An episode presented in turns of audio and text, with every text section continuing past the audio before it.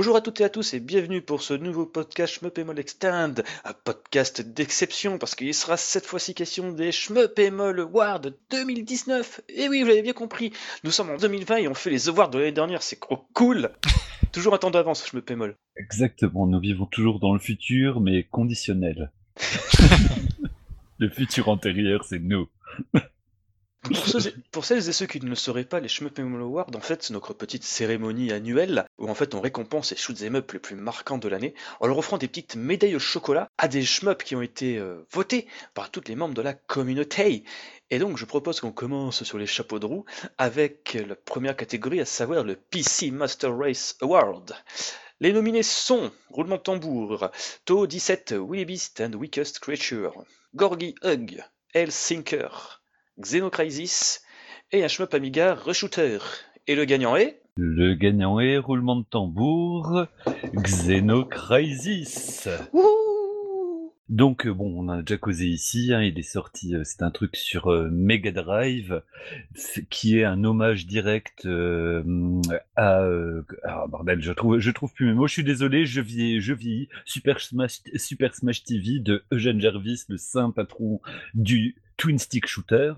Donc un truc fait à la base pour la Mega Drive, mais qui a été porté sur Switch et donc sur PC. Et sur euh, et, futur euh, Neo Geo, Dreamcast, PS4, on va le voir partout. Hein. Avec l'avantage que les, euh, supports qui supportent donc le twin stick sont vachement plus accessibles parce que sinon c'est un système de rotation au bouton comme c'est un, ADN twin shooter, mais que vous tirez dans le sens de votre euh, de, votre déplacement, vous vous pouvez euh, orienter votre tir avec un bouton qui vous fait tourner soit à droite, soit à gauche. Mais du coup, c'est vachement vachement plus dur. Ouais. Donc avec deux sticks, bah, bizarrement, le jeu devient plus... Euh, certains diraient même que le jeu est craqué, mais bon, comme moi j'arrive à peine au deuxième ou au troisième stage, je dirais que c'est bien comme ça. Il est pas... Oui, il a... on l'a déjà dit et redit, pardon, il n'est pas facile à terminer quand même, mais c'est excellent. Et ah, je pense qu'il a bien mérité son petit award. Clairement, surtout que là, il est dynamique au possible, la musique tabasse, enfin vraiment, ouais, là, c'est pas volé, c'est pas volé surprenant, mais c'est pas volé. c'est là qu'en fait tu te rends compte qu'on a c'est le meilleur shoot'em up sur PC en sachant que c'est un jeu à la base méga grève qui est sorti sur euh, toutes les consoles de l'existence quasiment. ouais. Et qu'on le reverra sans doute euh, pour les awards de 2020 dans la catégorie je sais pas moi arcade de avec la version Neo Geo. Oh putain, nous une bande d'excros les gars. Sur ce, on enchaîne sur les chapeaux de roue avec la seconde catégorie, à savoir Roi du Canapé Award, qui vise à récompenser le meilleur shoot'em up sorti sur console en 2019. Les nominés sont Darius, la version disponible sur la Mega Drive Mini, Devil Engine, Natsuki Chronicle, Epsride Psy et Rolling Gunner. Et le gagnant est? Eh bien, le gagnant est, sans grande surprise, Esprade Psy, puisque bon bah voilà tout, le monde l'attendait au tournant et euh, bah, pourtant les, autres te, bah, tenez bien la route, hein, tous avaient leur petit truc, mais voilà, un, un, cave qui était jamais sorti, qui avait jamais été adapté, faut pas déconner, quoi, ça se fête. Surtout quand c'est adapté par M2 et qui nous rajoute un mode, certes, juste avec un personnage en plus et puis quelques petits patterns euh, différents, mais quand même, ne bitchons pas, le, portage est magnifique et donc, encore une fois, euh, il, gagne d'une bonne, euh, voilà, le, par rapport au numéro 2, il a le double de voix. C'est du réglé. Et le numéro 2, c'est Natsuki Chronicles, hein, pour ceux qui ne ont envie de savoir. Non, je ne l'aurais pas dit, j'aurais laissé le mystère pour toujours. Ouais, bon. non, mais il, a pas volé, parce qu'en effet, comme tu l'as dit, c'est un jeu qui en a attendu plus de 20 ans pour avoir une version console, qui était une exclusivité arcade. On a tous joué au moins une fois sur MAME, donc c'est pas plus mal, en sachant qu'au passage, comme d'habitude, le traitement M2 Shoot Trigger fait que déjà le jeu tourne aux petits oignons et des, des modes en plus, plein de paramètres euh, supplémentaires. Ainsi les, que plusieurs OST remplis par des magnifiques, euh, par des magnifiques illustrations, des maps et compagnie, et effectivement les OST qui, qui tabassent quoi. Mm, mm. Et puis, mais c'est quand même cinglé, quoi, qu'on ait dû attendre aussi longtemps pour avoir une adaptation de S-Braid, quoi, sachant que tous les autres de, la période-là, ils sont sortis relativement vite, quasiment de façon contemporaine, quoi, sur, les, euh, consoles de l'époque. Sauf euh, qu'on a attendu des plombes aussi. Oui, Gouangé, c'est vrai qu'on a attendu, il y, a, que sur, sur X360, Xbox Live 360, qui est au passage rétro-compatible Xbox One. Non, bah après, il en, il en manque quand même un, hein, quand on n'est pas prêt de, de oui, voir. Pro Gear no Arashi, hein, on sait pourquoi. les droits, ils appartiennent en partie à Capcom. Donc c'est un peu compliqué pour Cave. Et, ça, c'est cruel. Techniquement, les mecs, on aurait pu, honnêtement, Pro Gear aurait eu sa place dans cette catégorie avec le stick arcade Capcom. Oui, j'ai pensé aussi, mais comme je te dis, ils doivent se partager un, Ouais. Euh, entre les deux et je sais pas c'est quoi le pourcentage et bon bah après ils vont pas s'habituer enfin s'embêter à négocier entre eux tu vois. Tu, tu sais qu'en fait euh, Sprite c'est le même délire hein, parce que tu regardes tous les créateurs et tous les documents tu vois marquer la référence de Atlus dessus Atlus qui était l'éditeur du jeu si je dis pas d'annerie. Mais Atlus ils sont morts. 98. Ils sont morts Atlus. Non ils sont pas vraiment morts ils sont fait absorber par Sega. Oui. oui, mais donc techniquement, euh, je pense que c'est. C'est comme dire que Taito est mort, alors que dans les faits, ils sont fait absorber par Taito. Ouais, mais sauf qu'ils ont le même nom. Atlus, euh, c'est comme plein de noms euh, de l'époque, Ellipse ou tout ce que tu veux, ça, ça existe plus quoi. En fait, pour, pour être encore plus euh, glaireux, c'est même pas Atlus qui est mort, c'est Index, la société à la base qui détient Atlus, qui s'est fait boulotter par Sega. Comme ça, vous savez tout. Tout. Ça. Mais heureusement, on a le X-Ray Psy qui est sorti. C'est parfait. On a, on, ah. on, a, on a pu bien le poncer là quand même. Ah, et puis, puis quel bonheur quoi d'y jouer sur un autre support que MAME. C'est vrai que c'est toujours, euh, là, voilà, tu, peux, tu peux l'acheter en physique, tu peux, tu peux jouer ton blaireau de collectionneur. D'ailleurs, c'est bien, c'est bien que tu le relèves, c'est que c'est la première fois que Eps... non, c'est pas la première fois, je dis une ânerie. Euh, enfin, presque. Euh, c'est la seconde fois qu'on a un shmup Shoot Krieger qui sort en boîte, mais pas via une édition limitée où t'as un code de DLC ou une édition limitée à je sais combien d'exemplaires par un éditeur américain. Et c'est aussi la première fois qu'on a un jeu de la game Shoot Krieger sur Switch. Ouais, clairement et avec une édition, son édition limitée différente, enfin, donc euh, vraiment une édition soignée, c'est pas l'édition du pauvre, du style, là on va se faire un bifton en plus, c'est, on a la vraie petite cartouche, et ça fait plaisir. Sur ce, on enchaîne avec la troisième catégorie, Oldies but Goodies Award, qui vise à récompenser le shmup ressorti en 2019 et qu'on n'a pas hésité à racheter pour la énième fois. Alors, les nominés sont In the Hunt, l'Arcade euh, Archive, la Psycho Shooting Star Alpha Bravo Collection, Vazara HD, Sturmwind X et bah, tous les euh, portages Cave iOS réunis euh, en, un seul, en un seul vote. Et donc le gagnant est, je te laisse le dire mon ami Gecko. Sans surprise, les, les mises à jour des jeux Cave sur iOS. Voilà, bah, il y a Cave dans le titre, tout est dit. Ouais. Après, euh, au niveau des votes, euh, Vassara et Unzen sont pas non plus largués total, quoi. Ouais, ouais, ils sont respectivement à 10 et 9 votes en fait. Ce qui est particulièrement étonnant pour Vassara HD, qui est un portage qui n'est pas exempt de défauts, on va dire, niveau contenu, je précise. Non, contenant plutôt. Le contenu, nickel. C'est le contenant qui est mauvais.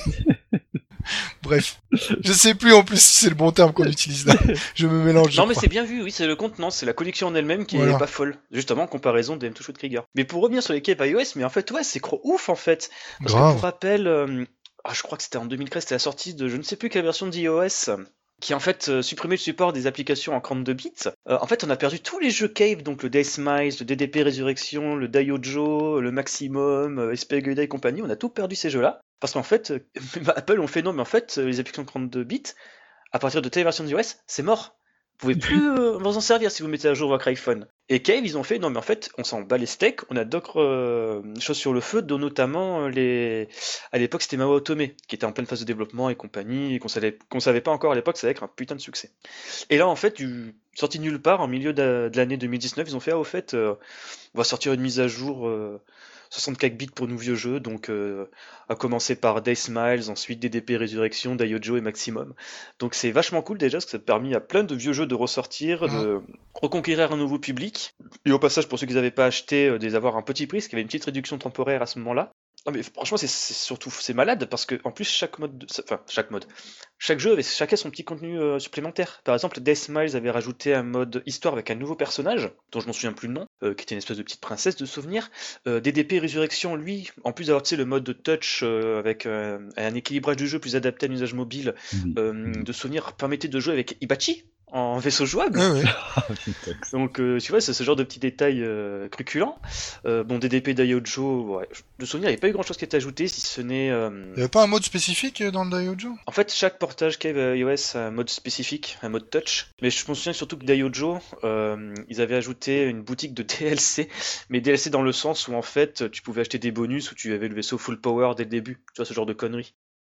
Donc donc voilà, c'est anecdotique. Et DDP maximum, bah voilà, DDP maximum, pour ceux qui ne le savent pas, c'est euh, le DDP exclusif au support mobile, euh, totalement original, euh, qui se savoure un peu comme une espèce de maxi best-of de, tout ce qu'avait pu faire Cave à une certaine époque.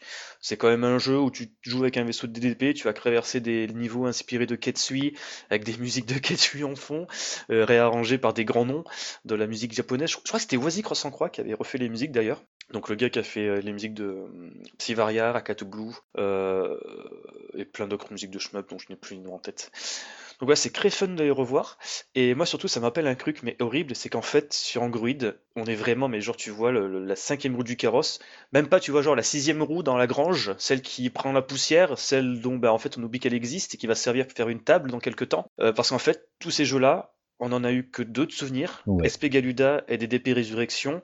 Les deux étaient de souvenirs portés par une société qui s'appelait, je crois, G-Mobile, quelque chose comme ça, où en fait, tu avais une démo.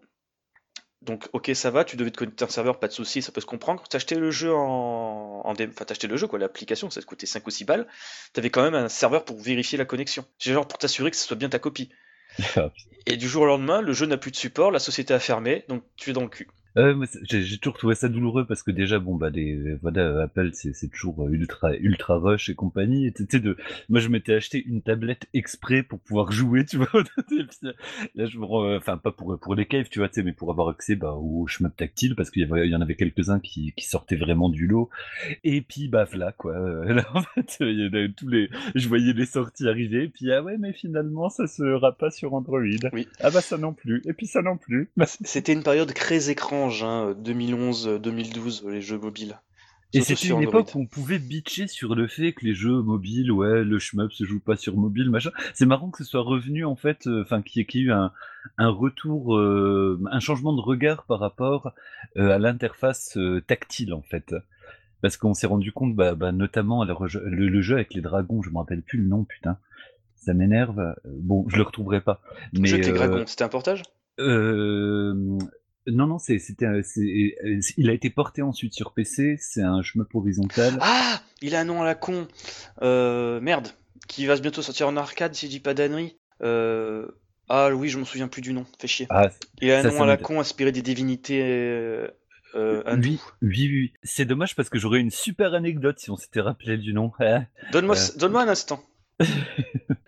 Mais ouais, il fait partie des quelques shmups euh, tactiles qui ont euh, renouvelé la relation en fait au, shmup tactile où, où on n'avait pas cette impression d'avoir un, un sous-shmup pas prévu pour euh, le tactile l'impression qu'il manque quelque chose, parce que c'était l'époque où ils testaient aussi des espèces de, de sticks, euh, de sticks virtuels qui fonctionnaient pas vraiment avec des boutons virtuels. Enfin, c'était, c'était un peu l'horreur. Et ça, il faisait, il faisait partie de, de, des vraies réussites où le maniement était parfaitement adapté. Les mouvements, t'avais pas l'impression d'avoir une savonnette ou quoi. Enfin, mm. c'était.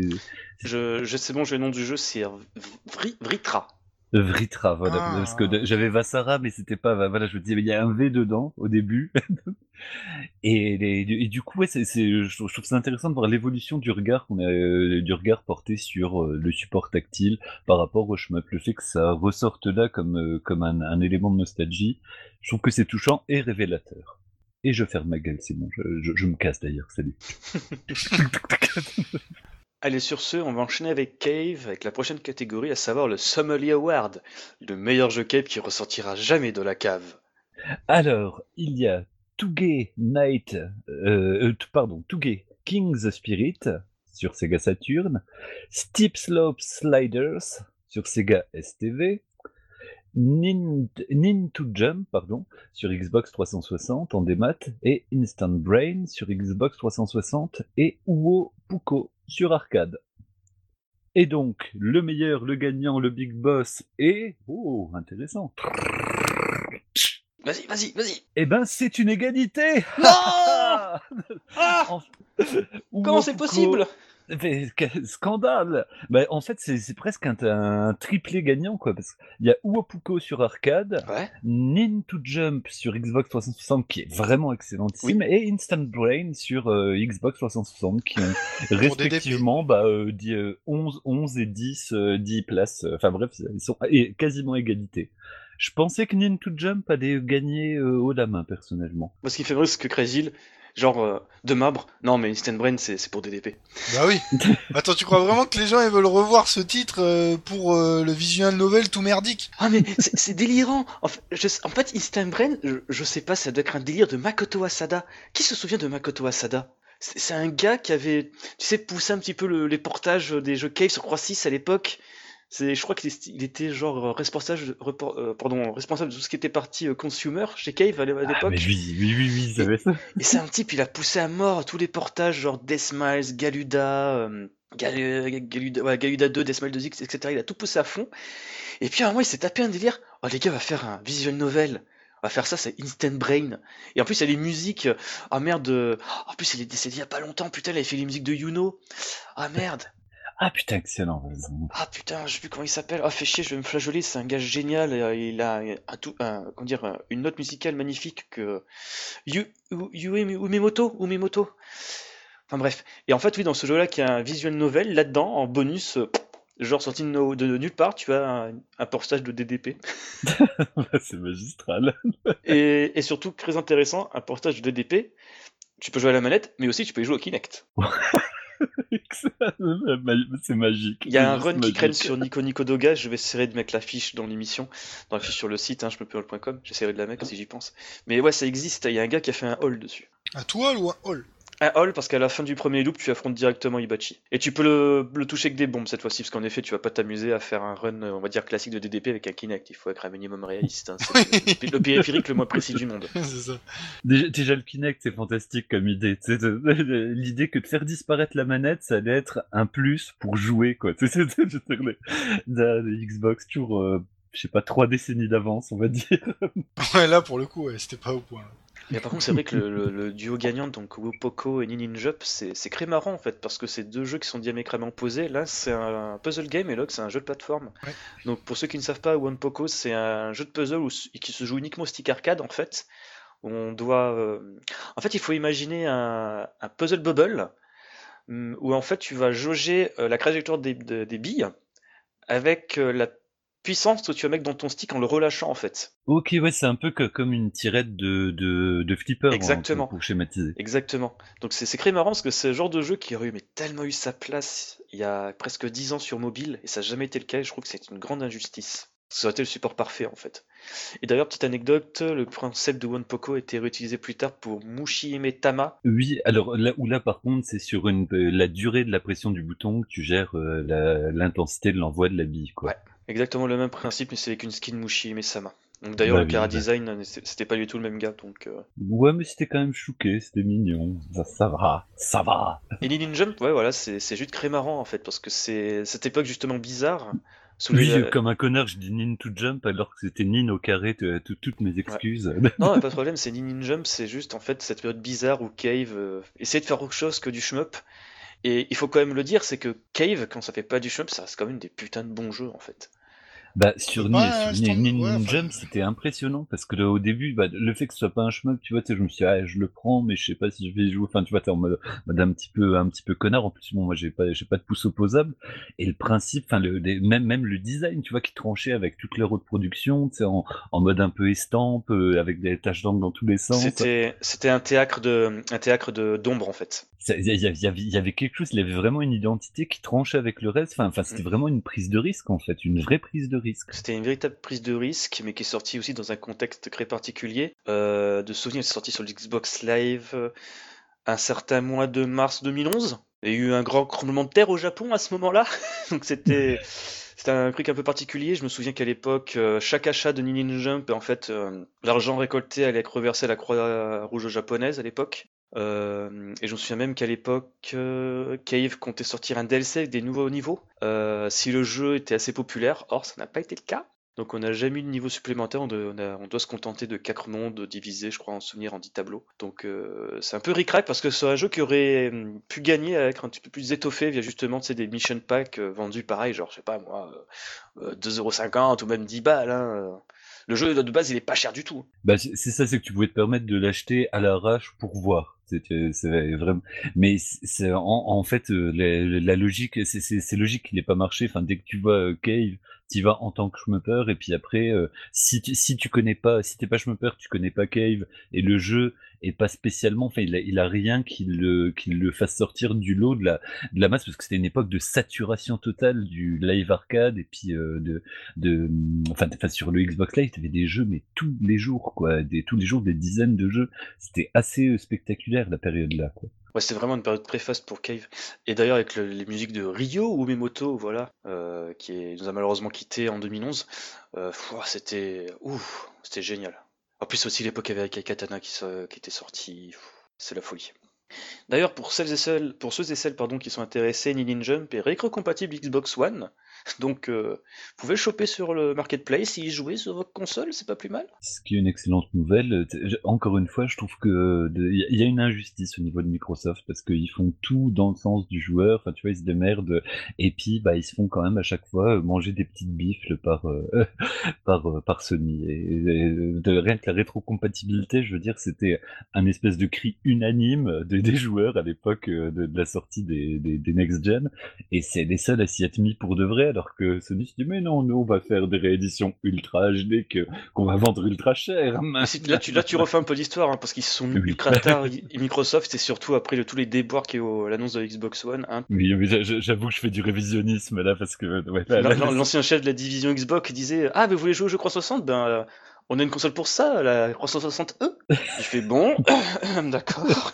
C'est vrai que cette génération-là, sur la fin, ils ont bien rattrapé le coup. Voilà, ils ont rétro-pédalé de façon, euh, bah, déjà assumer une erreur aussi massive, parce qu'à la base, enfin, je, me, je, me, rappelle des, annonces, alors ouais, vous pouvez jouer que de façon connectée, vous pouvez pas prêter les jeux, parce que une fois que vous les avez, vous êtes obligé de l'encoder dans votre console, et puis euh, c'est à vous, mais pour toujours.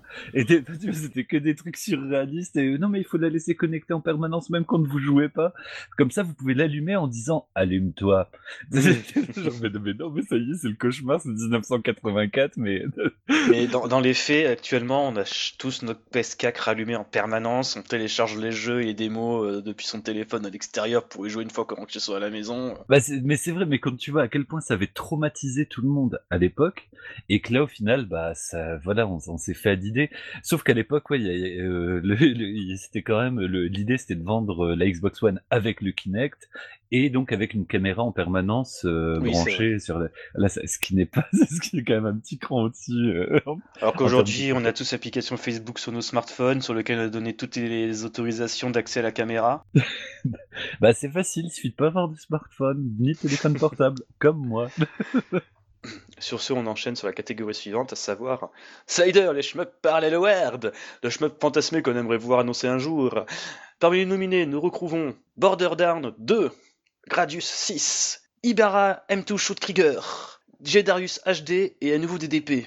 Et là, j'ai une question. Euh, mais voyons, euh, docteur Bervenich, dans quel euh, univers parallèle nous avez-nous emmené? Eh bien, nous allons aller dans l'espace. Dans l'espace, avec Gradius 6, évidemment. c'est pas étonnant, parce que ça, c'est le jeu que, genre, tu vois, il est annoncé un jour, on n'y croira pas.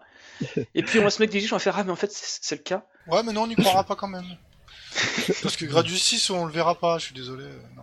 ouais, non, là pour le coup, alors que euh, je trouve que bah, Borderlands 2, il y a hein. peut-être une chance. Ibarra, c'est très faisable et vraiment là, c'est, mais moi je le, je l'appelle de tous mes voeux toutes les nuits.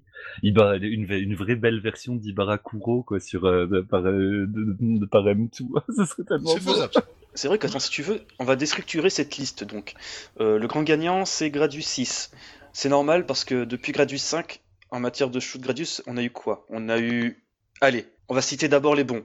Gradius Rebirth. Oui. Ensuite, nous avons eu Automedius. Automedius, excellent.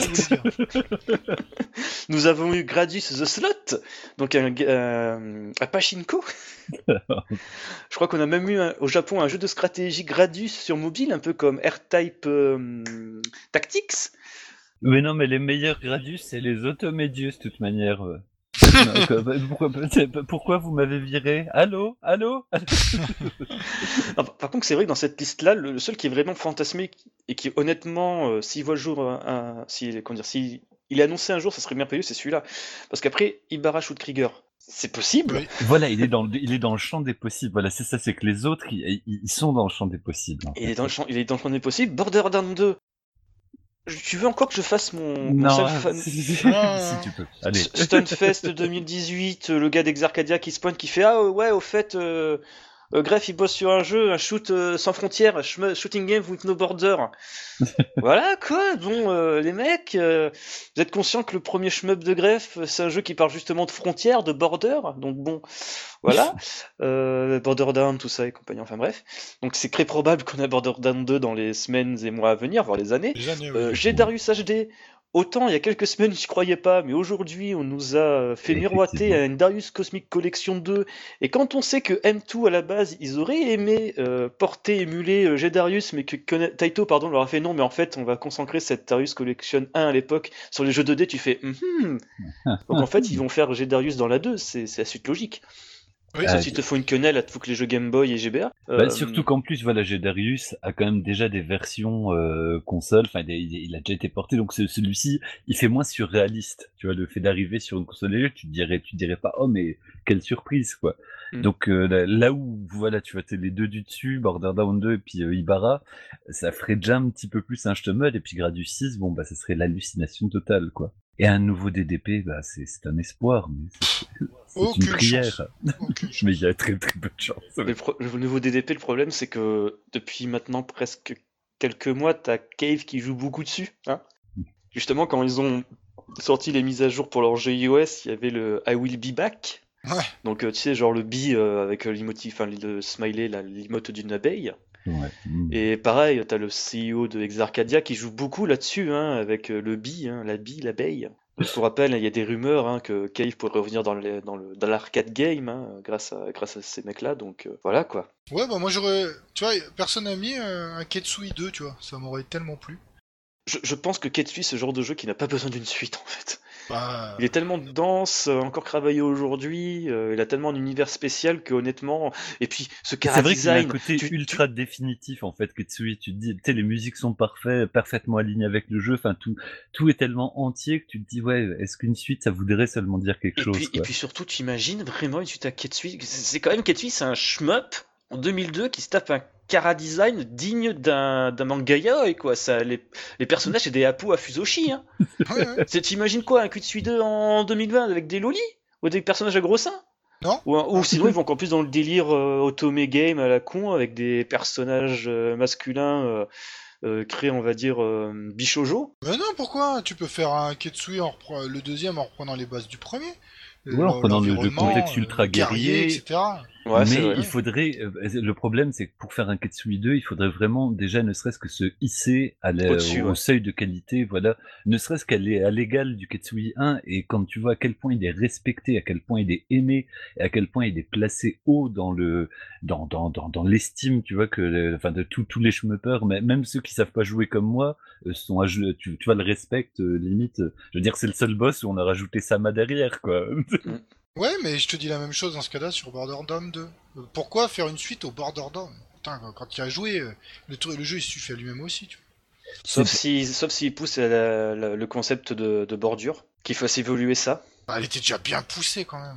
Bah parce que le concept, il est, le concept, il est transposable en fait. Euh, là où euh, Ketsui, tu, tu dis putain, c'est c'est un shmup vertical, tout simplement, sauf que c'est le shmup vertical. Celui qui, celui qui te laisse sur le, euh, en plan par terre en train de pleurer, en même temps qui dit mais reviens, reviens quand même. Donc il y a quand même un truc particulier. Allez viens gamin, qu'est-ce que tu fais là Allez viens. C'est bien gamin. Ouais. Allez, bah justement, là, on va reparler de vieux jeu avec la seconde, enfin la catégorie suivante, à savoir CTME Award, qui vise à récompenser le meilleur shmup sorti en 2009. On revient 10 ans en arrière, les mecs. Ah, on, est, on est bien, nous. Le rétro, ça nous connaît pas. Alors, je lis la liste et toi, Trésil, tu diras qui c'est le gagnant, d'accord? Ouais T'es sûr, c'est obligé de, dire le gagnant, parce que là, ça va être facile vu la liste. Alors, je dis la liste quand même. Darius Burt sur PSP. Euh, Mamoru-kun wa Norowarete Shimata sur Xbox 360. Mushime Sama Futari 1.5 sur Xbox 360. Space Invaders Infinity Gene sur iOS, qui a été aussi euh, porté ailleurs. Euh, Shooting Love 2000X sur Xbox 360. Et donc, bah, le gagnant, c'est quoi, dites les gars? Allez, c'est quoi le gagnant? Bah, On va laisser les gens chez eux deviner. Voilà, j'ai l'idée, je peux la dire. 03 87. 03 87, je me pémol, le SMS sera facturé 50 centimes. C'est ça. Shooting Glove C'est bon, c'est Shooting Glove C'est Shooting Glove Non? Oh, c'est pas ça oh, Bah, je suis déçu, hein, franchement. Mais non, non, c'est Darius Burst, voyons. Ah oui, ah, oui. ah, non, merde, c'est pas, c'est pas Darius Burst? Ah merde. Bon, ok, d'accord. Allez, c'est Mamoru-kun. Euh... D'accord. Bon, allez, on, arrête de faire les cons, la bordel, c'est Mouchi, mais ça m'a foutu rien, point 5, allez, allez, c'est bon, c'est bon, c'est bon, là, c'est bon, c'est bon. et, c'est pas étonnant. Et tu peux pas test, tu peux vraiment pas test face à Mouchi, mais ça m'a foutu quoi, Ah non, mais c'est pas en du tout En plus, c'est symbolisant d'une époque de Cave. Et ah, d'une époque des, des portages qu'on a eu. C'est vraiment pile l'endroit où il y en a plein, ils ont découvert du shmup cave grâce à ce portage. Bah surtout que c'était vraiment le, pic en termes de qualité de portage. C'est mm. en termes de qualité de jeu, ils avaient réussi à dépasser Mushi Mesama, que je préfère en termes d'esthétique et d'unité d'univers et de musique, mais en termes de gameplay, euh, Mushime Futari, c'était la baffe ultime quoi. Et, voilà quoi, voilà les versions. Euh, c'était à l'époque on avait des galettes mais ras la gueule quoi. C'était Ouais, le Black Label, euh, etc. Le Black Label qui est juste magistral. Et puis le, la version Arrange que moi j'avais adoré où tu jouais avec deux personnages sur lesquels tu devais switcher en, en gonflant euh, des jauges respectives. Enfin, le, gameplay était, il était ultra facile déjà, c'est pour ça que je l'aimais bien. Mais en plus, le, le, gameplay était assez jouissif. Une fois que tu l'avais, ça devenait presque un reason game. Donc vraiment, c'était un, cadeau des dieux quoi. Cette, cette galette et elle était dézonée.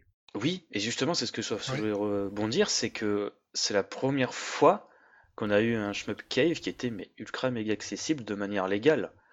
On parle quand même d'un jeu mais qui était genre la folie du moment, qui était totalement region free. Et pour rappel, c'était le troisième jeu 360, enfin le troisième portage cave sur 360 après Deathmile 1 et Deathmile 2 et tout ça dans la même année. Oui.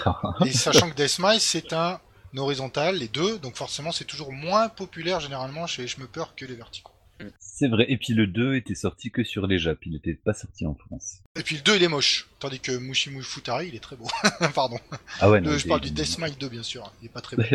bah, moi de toute façon pour la petite anecdote, je me suis on va dire mis sérieusement dans le Bandage Shmup via Mushime Sama Futari. Et encore à l'époque j'ai pas de croix 6 donc je l'ai même pas acheté quoi, mais c'est juste le fait que le jeu fasse parler du genre que je me suis un petit peu recollé et que par la suite, la suite des choses, j'ai découvert Schmuppemol, les dossiers sur Client Service et compagnie, je me suis rendu compte qu'en fait, le shop c'était pas que Cave, qu'il y avait des choses très bien, et me voilà ici aujourd'hui pour en parler avec vous. Non, mais en plus, tu vois, rien, que tous les joueurs, euh, même un joueur novice, il arrivait, quand il voyait le tyrannosaure, le premier boss, il faisait Ah ouais, ok. Mm. Donc euh, même un gars qui connaissait rien au shmup, il arrivait forcément au tyrannosaure, tu vois. Il était là, oh, qu'est-ce que c'est ce truc? Tu pouvais flirter avec le troisième niveau, avec euh, mm. avec un niveau de merde, on va dire. Même si le deuxième, le, boss, il est intimidant, on va dire. Mais une fois que t'as une fois que t'as as compris qu'il qu pouvait pas te faire grand mal, c'est un des premiers, c'est un des premiers shmup où, ouais, j'ai j'ai bah, j'ai atteint le quatrième niveau, j'ai réussi à, à avancer un petit peu et qui, qui m'a donné envie d'avancer en, en mode normal. Et puis bon, qu'est-ce qu'il est beau, putain, qu'est-ce qu'il est beau. Et puis si j'ai pas d'annerie, c'était, je crois que c'était l'un des pas premiers shmup, mais on va dire, euh, c'était un portage qui avait fait quand même l'actualité en France. Hein. Je, me, souviens que, que jeuxvideo.com avait fait quand même un gaming live sur ce jeu-là. Bien sûr. Et je pense que c'est une des raisons pour lesquelles il y a certains, euh, les shmups d'après n'ont pas été zonés. C'est parce que ça a donné peut-être une fausse image du potentiel commercial des shmups. Et c'est pour ça qu'on se retrouve, bah, les, les les connards comme moi qui ont juste une Xbox 360 française, bah, il y a des jeux sur, des, sur lesquels ils ont jamais pu jouer, quoi. C'est parce que, bah, euh, Cave ne faisait plus des versions euh, dézonées parce que je pense qu'il voulait vraiment faire, exploiter le marché européen. il voulait s'exporter à l'international spécifiquement. C'est très particulier quand même, si tu veux revenir à l'époque de Cave sur 360, c'est très particulier parce que tu avais des jeux qui étaient region free tandis que d'autres non. Hein. Euh, je crois que les jeux Cave region free, ça se compte sur les mains d'un lépreux. Hein. Ah oui, il y en a euh, deux. Il y a, il y a Esgaluda 2 et il y a euh, Mushime Sama Futari. Euh, Non, non, non, non. Euh, alors attends, là par contre, là, par contre j'ai besoin, j'ai besoin du sensei en désolé, moi je parle, j'ai besoin d'une sensei Crazy. Euh, de souvenir, tu avais le Mushime-sama Futari qui était John Free, donc c'était le premier. Tu avais Galuda 2, mais uniquement en version, version standard, pas la version collector. Parce que la version collector était zonée, ne me demande pas pourquoi, c'est totalement con. euh, et ensuite, de souvenir, tu as eu la compilation Mushi Mushi Pork Pink Sweet, qui était désolé. et, encore uniquement uniquement parce qu'en fait euh, Makoto Asada encore lui avait demandé aux joueurs occidentaux s'ils étaient intéressés par euh, le fait que le jeu soit region free bien entendu le gars s'est fait spammer de mails ah, bien sûr. et ça a marché et de souvenirs, bah, c'était le dernier. Après, t'as eu des portages, euh, as eu des portages en Europe aussi. Ah oui, oui. mais voilà parce que et il y avait excuse-moi, excuse-moi Hubert, il y avait Death Smiles par Death Smiles, euh, Akai Katana et DDP Résurrection par euh, Rising Star Game. DDP Résurrection en Europe d'ailleurs, qui a été. Euh, DDP Résurrection. Pas le mode Daifukatsu, tu veux dire de mes couilles. Exactement, le mode Ketsu, le mode. Alors, son nom officiel, c'est Black Arrange Arrange. Son nom non officiel, c'est Ketsupachi ou... Ketsupachi. compagnie. Ketsupachi, oui. Ah et là, moi, c'était ma, mais vraiment, bon, j'avais envie de me pendre parce que je voyais les runs avec les caisses de 10 et compagnie. Je me dis, mais bon, mais vas-y, s'il vous plaît, mais mettez-le en, dans DLC, je vous en supplie. Et non, voilà, tu vois, c'était les... là, je m'étais vraiment senti floué euh, avec violence pour la première fois. Tu vois, les autres, je, ça, ça, tu vois, de, le fait de pas avoir le Daiojo, ça m'avait fait un mal, mais pas trop. Mais, mais là, j'ai vraiment, j'ai vraiment souffert dans ma chair, quoi, de ne pas pouvoir y jouer. Surtout que Daiojo, c'était une calamité. Oui, c'était porté par 5 PB, ma, enfin, Mage, 5PB, Division 2, c'est tous les mêmes gars en fait. Et le portage était fait un petit peu la cruelle. Je crois même qu'ils avaient pompé du code euh, sur la version PS2 de Arika. Exactement. Donc c'était euh, folklore, euh, il y avait mis des années à sortir un patch pour euh, que le jeu soit en 4 tiers et réduire les temps de chargement, c'était très sympathique. Mais après par contre ce qui est cool c'est que par la suite le portage de Ketsui qui est sorti sur euh, 60 et PS3, donc le Ketsui Escrat Souvenir, qui était porté par ces gars-là, alors là pour le coup il est tip top. Hein. Jusqu'à la sortie du Ketsui Destiny, c'était le meilleur portage Ketsui sur console ever. Oui oui tout à fait. D'ailleurs, fact fact à la con, Mushime Samafutari, ça a été porté par M2. Est-ce que c'est surprenant maintenant Dès que dès, que t'as un portage classe, rétroactivement, tu te dis oui, mais ça, ça devrait être M2 du coup. non, mais en plus, c'est vrai qu'à l'époque, je crois que Deathmile. Enfin, en un an, ils ont sorti trois portages sur console, et je, et je crois que dans des interviews qu'on peut voir sur Shmuplation, les mecs disaient généralement que c'est des trucs qui étaient fait un petit peu. Euh, je crois que c'est pour le cas d'Akakatana. Le jeu, il avait sorti sur arcade bah, on va dire le soir où le jeu était gold sur un arcade, ils ont commencé à bosser sur la version 360. Ouais, ouais, ça m'étonne pas. Ce genre de délire là. Il y a même eu une. En fait, d'ailleurs, ah putain, hors sujet. Euh, Akakatana, il est sorti en arcade, il est sorti sur console avec Akakatana Chine. Ensuite, il est sorti en arcade sur SCKX Live. La légende veut que le portage arcade ait été fait en un week-end. ouais, bah c'est une légende, c'est sûr. Et avec une seule main et. Euh, voilà, les doigts dans, le dos, les doigts dans le dos. Tu blagues, mais ça pourrait expliquer pourquoi ce qui paraît le portage arcade est pas top. avec plein d'input lag et compagnie. Ah, c'était la Switch en avance. oh putain. C'est cruel. Ah, ça bitch. Oh, la chance. Oh, la méchanceté. Po, po, po, po, po. Allez, sur ces belles paroles, on enchaîne sur l'Espoir 2020, le jeu qui va prouver en 2020 que non, le shoot'em up n'est pas mort. Les nominés, nous allons commencer par Coton Reboot, Ubusna, Strikers 2020, Alice Branch et R-Type Final 2. Donc c'est de manière assez surprenante plutôt serré pour deux titres. Et le grand gagnant c'est R-Type Final 2. Cela m'étonne même pas. Oui, mais ce qui m'étonne plus, c'est que le à l'Est, il est vraiment juste à côté, quoi. Donc ça montre bien que beaucoup d'anciens joueurs et de vieux comme nous attendent de ferme impatience le nouveau à l'Est de M2. Ouais, moi je pensais vraiment que ce serait à l'Est qui prendrait, qui, prendrait la, main, quoi, là-dessus. Ah bon? Non, moi je pensais que c'était R-Type, mais euh, qu'il allait vraiment écraser tous les autres. Ah ouais. Je pensais pas qu'il y aurait si peu d'écart. Moi ça m'étonne qu'il soit tellement coup à coude, hein, parce qu'il y a un écart de deux points, d'autant plus qu'à branche, pour le coup l'année dernière, donc en 2000, l'espoir 2019, de 2018. Putain, C'est comme les impôts. Hein. Euh, en effet, bah, à l'époque, c'était Project M2A. Donc, euh, à nouveau à l'Est. Qui en entre-temps, on a pris son vrai nom à l'Est Branche. Moi, je l'attends avec, euh, je pense que euh, plus qu'impatience, hein, faut être clair. Hein. Bah, surtout que, alors, AS Branche, ouais, c'est un jeu qui, de, la preview qu'on a pu avoir dans un magazine allemand, cranche vraiment avec tous les autres à l'Est. On parle d'un jeu en tâté. Genre, tu vois, pas, pas comme Zoxalest où, ok, c'est un jeu sur une verticale, mais il prenait toute la largeur de l'écran. Ouais. Là, non, pour le coup, LS Branch, c'est vraiment un tâté, euh, tu as un écran euh, rectangulaire, quoi, une zone de jeu rectangulaire, euh, avec pas mal, on va dire, un style euh, récro fait sur Unity. Euh, donc c'est assez bizarre, avec Mhm. notamment le comeback de Elinor, qu'on n'avait pas revu depuis de souvenirs GG à l'Est 2. Euh, donc je suis très curieux de voir ce que ça va donner. D'autant Mhm. plus que tout le contexte qui est autour est assez bizarre. C'est un jeu où, en, en ce moment, il n'y a que deux devs chez Antou qui y sont, à savoir le mecha designer dont j'ai oublié le nom, Aima Fuyono, si je dis pas d'annerie, et un autre dev euh, qui n'avait jamais fait de jeu commercial auparavant, mais qui apparemment a roulé sa bosse dans le domaine du Juchin Game. Donc euh, c'est assez curieux de voir Et- ce, ce genre de choses. Et R-Type Final 2, il vous, il vous fait un peu frétiller Pas trop Oui, non? Franchement, moi, il me fait pas frétiller parce que je suis pas vraiment client de R-Type. Si, Ouais. moi j'ai envie, mais euh, ça fait longtemps qu'on n'a pas. Enfin, s'ils modernisent pas la formule, j'aurais du mal à retourner sur un R-Type traditionnel, quoi. Après, c'est vrai que la seule fois où ils ont euh, tenté de moderniser la formule réellement, c'était avec euh, R-Type Leo, qui est un bon jeu, mais qui du coup euh, était un peu vécu comme euh, une trahison à la série, vu que c'était pas les mêmes mécaniques que le reste. Donc, est-ce que est-ce qu'il faut oser moderniser une mécanique qui a fait autant ses preuves R-Type Léo, c'était pas un R-Type sorti en arcade Si, si, au début des années arcade. 90 Tu f- confonds pas avec R-Type Delta? Non, non, non, non, Non, non, non. R-Type Léo, c'est celui uniquement en arcade où t'as pas de. Où t'as Enfin, pas, la pareil, force tu- en fait. T'as pas euh, deux trucs euh, latéraux en fait. T'as deux modules latéraux. Exactement. Tu peux, Et- tu peux lancer, enfin, c'est pas du tout les mêmes mécaniques, même pour les affrontements, les boss, et il est beaucoup plus simple aussi. Oui, oui, beaucoup plus accessible, exactement. Quoi. Parce que tu commences pas par mourir plein de fois avant de voir le deuxième ou le troisième stage.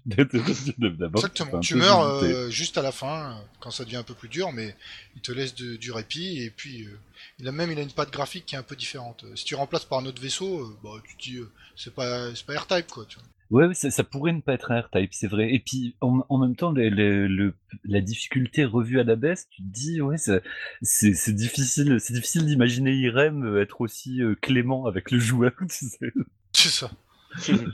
Ah, mais en tout cas, R-Type Final 2, c'est cri- enfin, curieux non, mais c'est pour rappel quand même euh, le shoot'em up annoncé comme un 1er avril, Ouais. qui en fait n'en était pas un. Ils ont fait Kickstarter, ils ont accumulé, si je dis pas d'annerie, un million de dollars. Ah ouais, non, mais le Kickstarter de la folie Le, furieuse. le- le jeu Kickstarter qui a duré une semaine, en trois jours, ils avaient déjà leur goal initial, de, donc je crois souvenir c'était de 500 000. Ah, c'est incroyable. Ça nous a forcé, d'ailleurs, pour l'anecdote, à réenregistrer un passage vite fait euh, d'un podcast, donc c'est avec le podcast Alpha Million, je sais plus quel numéro sur le site, Ouais. où en fait on avait enregistré avec Crazy le podcast genre euh, deux jours avant en disant oh, putain c'est fou, euh, ouais mais il aura jamais, euh, tu vois, la somme avant euh, la fin de la semaine. Et puis en fait le lendemain il y a Crazy qui envoie un SMS, ah mais en fait il faudrait peut-être réenregistrer le passage sur peut-être Final 2 parce encore aujourd'hui, enfin hier soir et ce matin, bah, il a dépassé le cap. Ouais. Je crois que c'est la première On fois de l'époque du site, on a dû faire un enregistrement à l'arrache le surlendemain. On s'était fait du podcast. On s'était fait golder, tu vois. C'est c'est un truc de ouf. Ah, parce Ouais. que sur papier, tu peux encore mettre un petit erratum en bas, tu vois, mais là, non, t'es obligé de tout enregistrer. Non mais sur- surtout que pour ceux et celles qui ne sauraient pas, les podcasts, nous on l'enregistre genre un jour, et le temps que je, je monte et compagnie, ça peut facilement durer euh, 4-5 jours quoi. Donc c'est pas non plus la top fraîcheur sur le moment. Donc là on s'est dit bon, euh, pour pas passer pour des cons, on va le enregistrer ce passage. Ouais, parce que souvent on laisse des trucs euh, qui arrivent entre temps, on se dit bon, bah trop tard. Mais là on pouvait pas.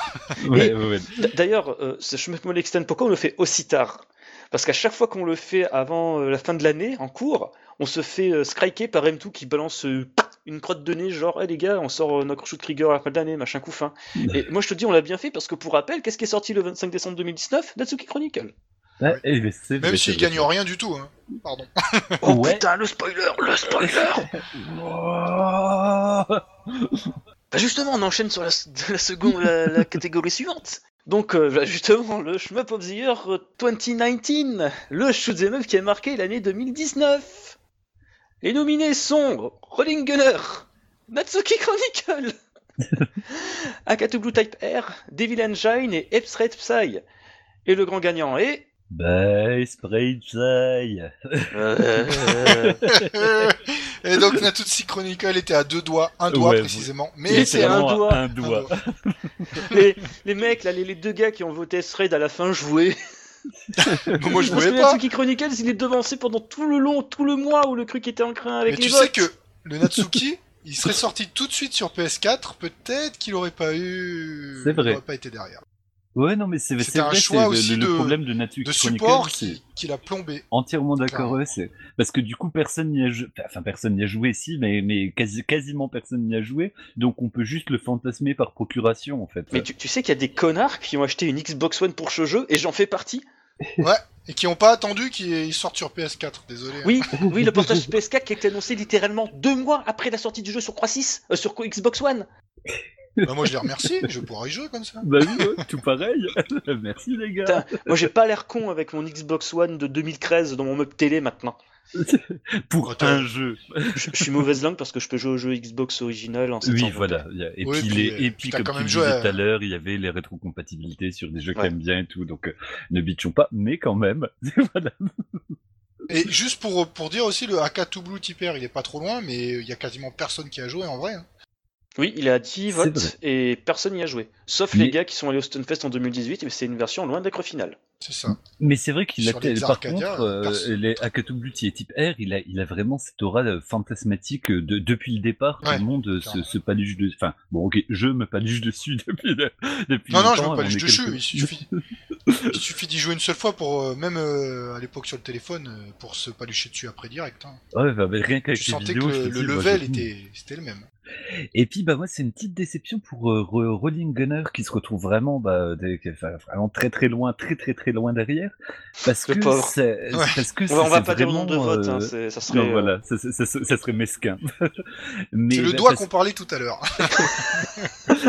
Mais- parce que c'est quand même un des Vous voulez- vraiment vous voulez un pas des, whisky un des d'abord? meilleurs euh, les- Merci. littéralement un des, un des meilleurs dojin qui qui était fait pour l'instant enfin il est du niveau de Battle Traverse qui, Mhm. qui avait été enfin on, on est vraiment sur du très haut level mais bon voilà tu vois les, fantasmes et les Et rêves vous avez donc gagné. compris qui c'est qui a voté pour lui autour de ici. Hein. non non je crois qu'en plus je- j'ai voté pour Esprade De toute façon, c'est simple. Autour de cette table, il y a un gars qui a voté SP Galuda, il y a un gars Non, qui a Esprit, voté. Gunner, et il y a un connard qui a voté Natsuki Chronicle.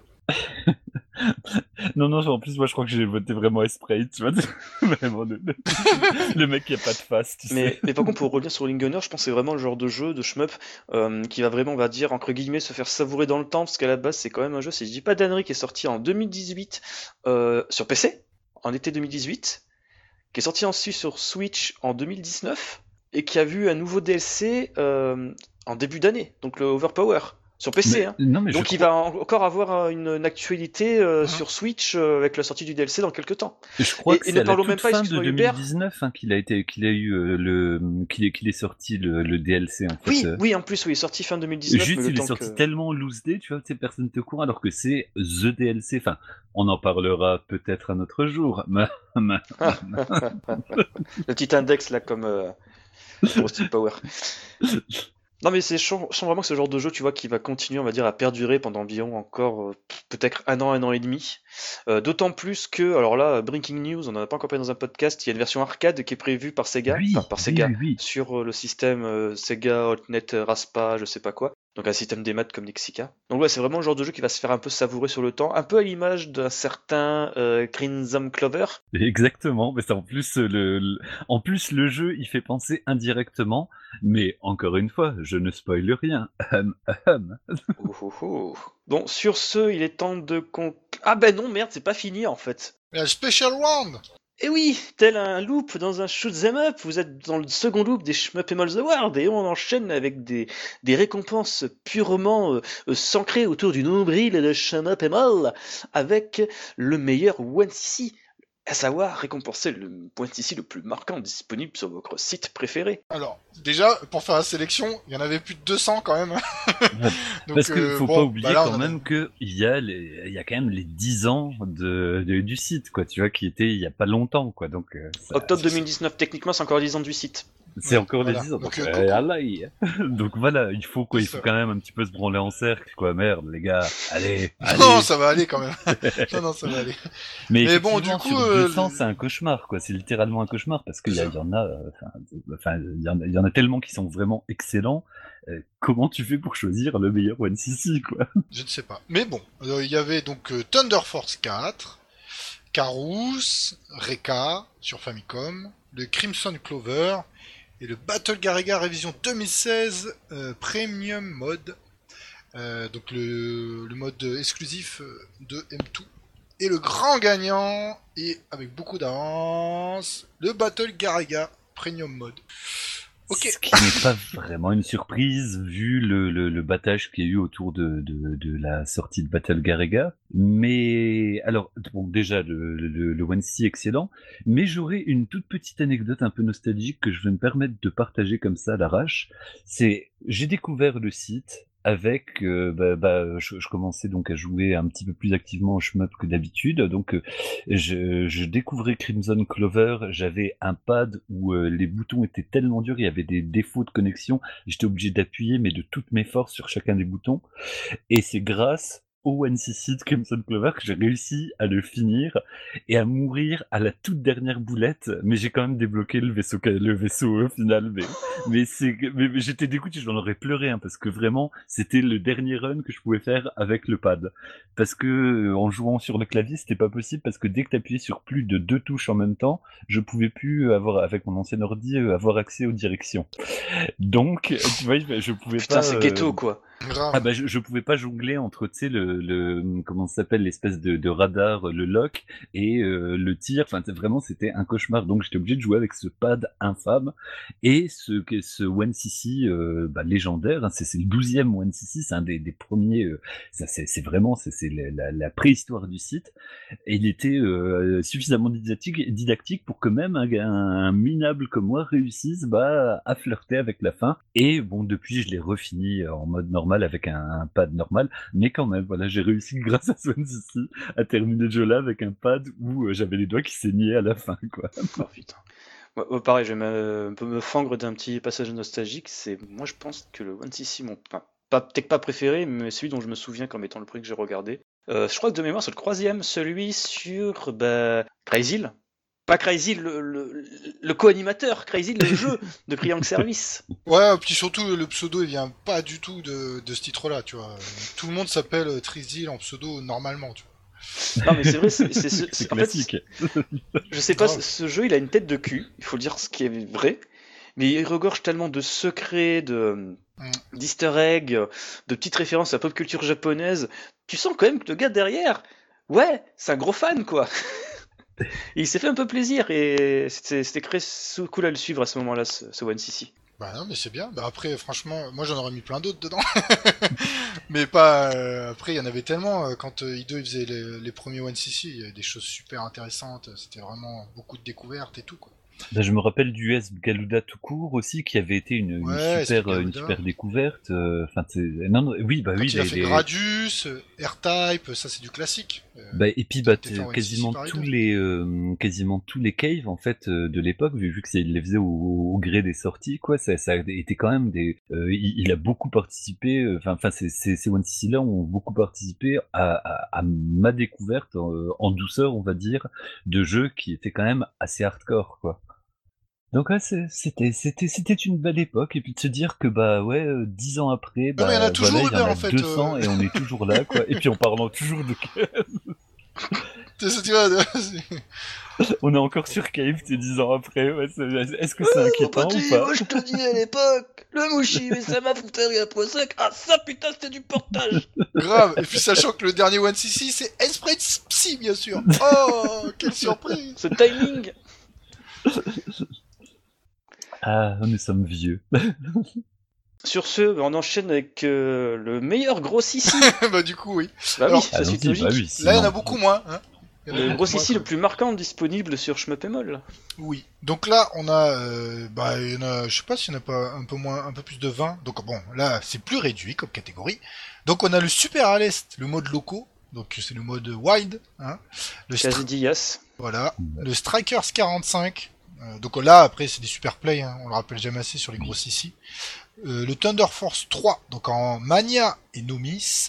Le Ketsui Uraloop, Uraloop, donc le, le Ketsui le plus simple, bien sûr. Et euh, le Futari Black Label en mode God. Euh, voilà. Et le gagnant, le grand gagnant, est un run de boss, c'est le Ketsui Uraloop. Tellement logique. Tellement logique. Ouais. En, même temps, le Mushi, le Mushi aurait, aurait pu euh, se retrouver aussi en, premier. Quoi. Les deux, je trouve qu'ils. Moi, j'aurais été déçu. Moi, je... mais c'est vrai que Ketsui, ça a été. Euh, enfin, quand tu torches Ketsui, enfin, ce qui m'arrivera jamais, mais je pense que l'orgasme que tu dois ressentir, c'est vraiment, c'est une victoire sur toi-même, quoi. C'est même pas sur le jeu, c'est sur toi-même. D'ailleurs, le raloop de Ketsui, pour rappel, c'est le second loop, mais hardcore de Ketsui. Et puis, avec. Là, le loop, oui, c'est le plus difficile. Ça veut dire que tu fais no miss, no bomb sur le premier loop, déjà, d'entrée. et ensuite, à la fin, t'as as bien sûr euh, Doom Sama qui te défonce. Ce que je sais qu'il y a deux loops, deux seconds loops. Il y a le Ura, il y en a un second. Mais je ah, le Omote. T'as le droit de faire euh, maxi 6 erreurs. Euh, comprenant mort ou bombe.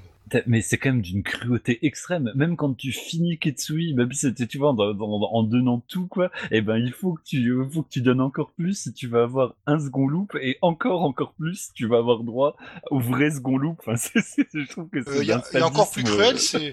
c'est, dans le, je crois, dans le, le Pink Suite euh, ou le Mushi Pork, un des deux, pour atteindre le second loop, il y a un démo, il faut faire un nomis. Pareil aussi. Donc, tu vois, euh, bah, sachant qu'en plus, c'est des jeux qui jouent vachement sur le suicide dans le, système de scoring. c'est, euh, ça te pousse vraiment à un espèce de jeu semi-contre-intuitif, mais intuitif quand même, parce que bah, d'instinct, t'as pas envie de mourir quand même, mais bon, bah, ils sont durs, quoi, comme jeu. Après, je vais rajouter un tacle, là, parce que vu que c'est la fin de l'année. Donc, euh, pour tous ceux qui doutent des performances de, de l'un et de l'autre, il faut arrêter, quoi qu'ils aillent se faire foutre. Parce que il, faut, un peu, il faut un peu contextualiser pour le coup, parce qu'il y a beaucoup d'éditeurs qui sont pas au courant de, bah, la polémique à la con qui entoure la communauté Schmap internationale. Vaut mieux que tu résumes, sinon euh, les gros mots ils vont sortir. Oui. Moi Oui, oui, c'est plus simple. Tu vas, tu vas mettre les formes, parce que sinon je vais y aller comme un bourrin, clairement. je vais faire de manière simple. En fait, euh, il y a un type dont je ne me souviens plus le nom, euh, Périclès, quelque chose comme ça, euh, qu'apparemment beaucoup de monde avait des doutes sur ses runs de Tatsujin O, si je dis pas d'annerie. Oui, Pericles qui est un super player, hein, qui a, des, qui a défoncé des centaines de titres. Donc moi je veux bien qu'il ait, qu'il ait fait une connerie sur un titre, mais en, en, détruisant des centaines, faut pas déconner. Donc voilà, bon après le gars, on lui a fait un thread, enfin il y a un thread incendiaire à son sujet sur le forum anglais Shmups System 11. Donc le gars est allé pour euh, peut-être pas se défendre, mais donner des justificatifs. Et dans son message, il a linké bah, les parties de Croisocrega sur ce jeu. Euh, Red Baron, euh, Anoptip et Yas, Nocre Yas National. Et donc, il y a des mecs qui se sont joués, euh, on va dire, police du super play, à savoir analyser des runs YouTube, pardon, lol, pour voir s'il n'y a pas eu des, des, des, frames bizarres, des runs il y a des plusieurs années. Hein.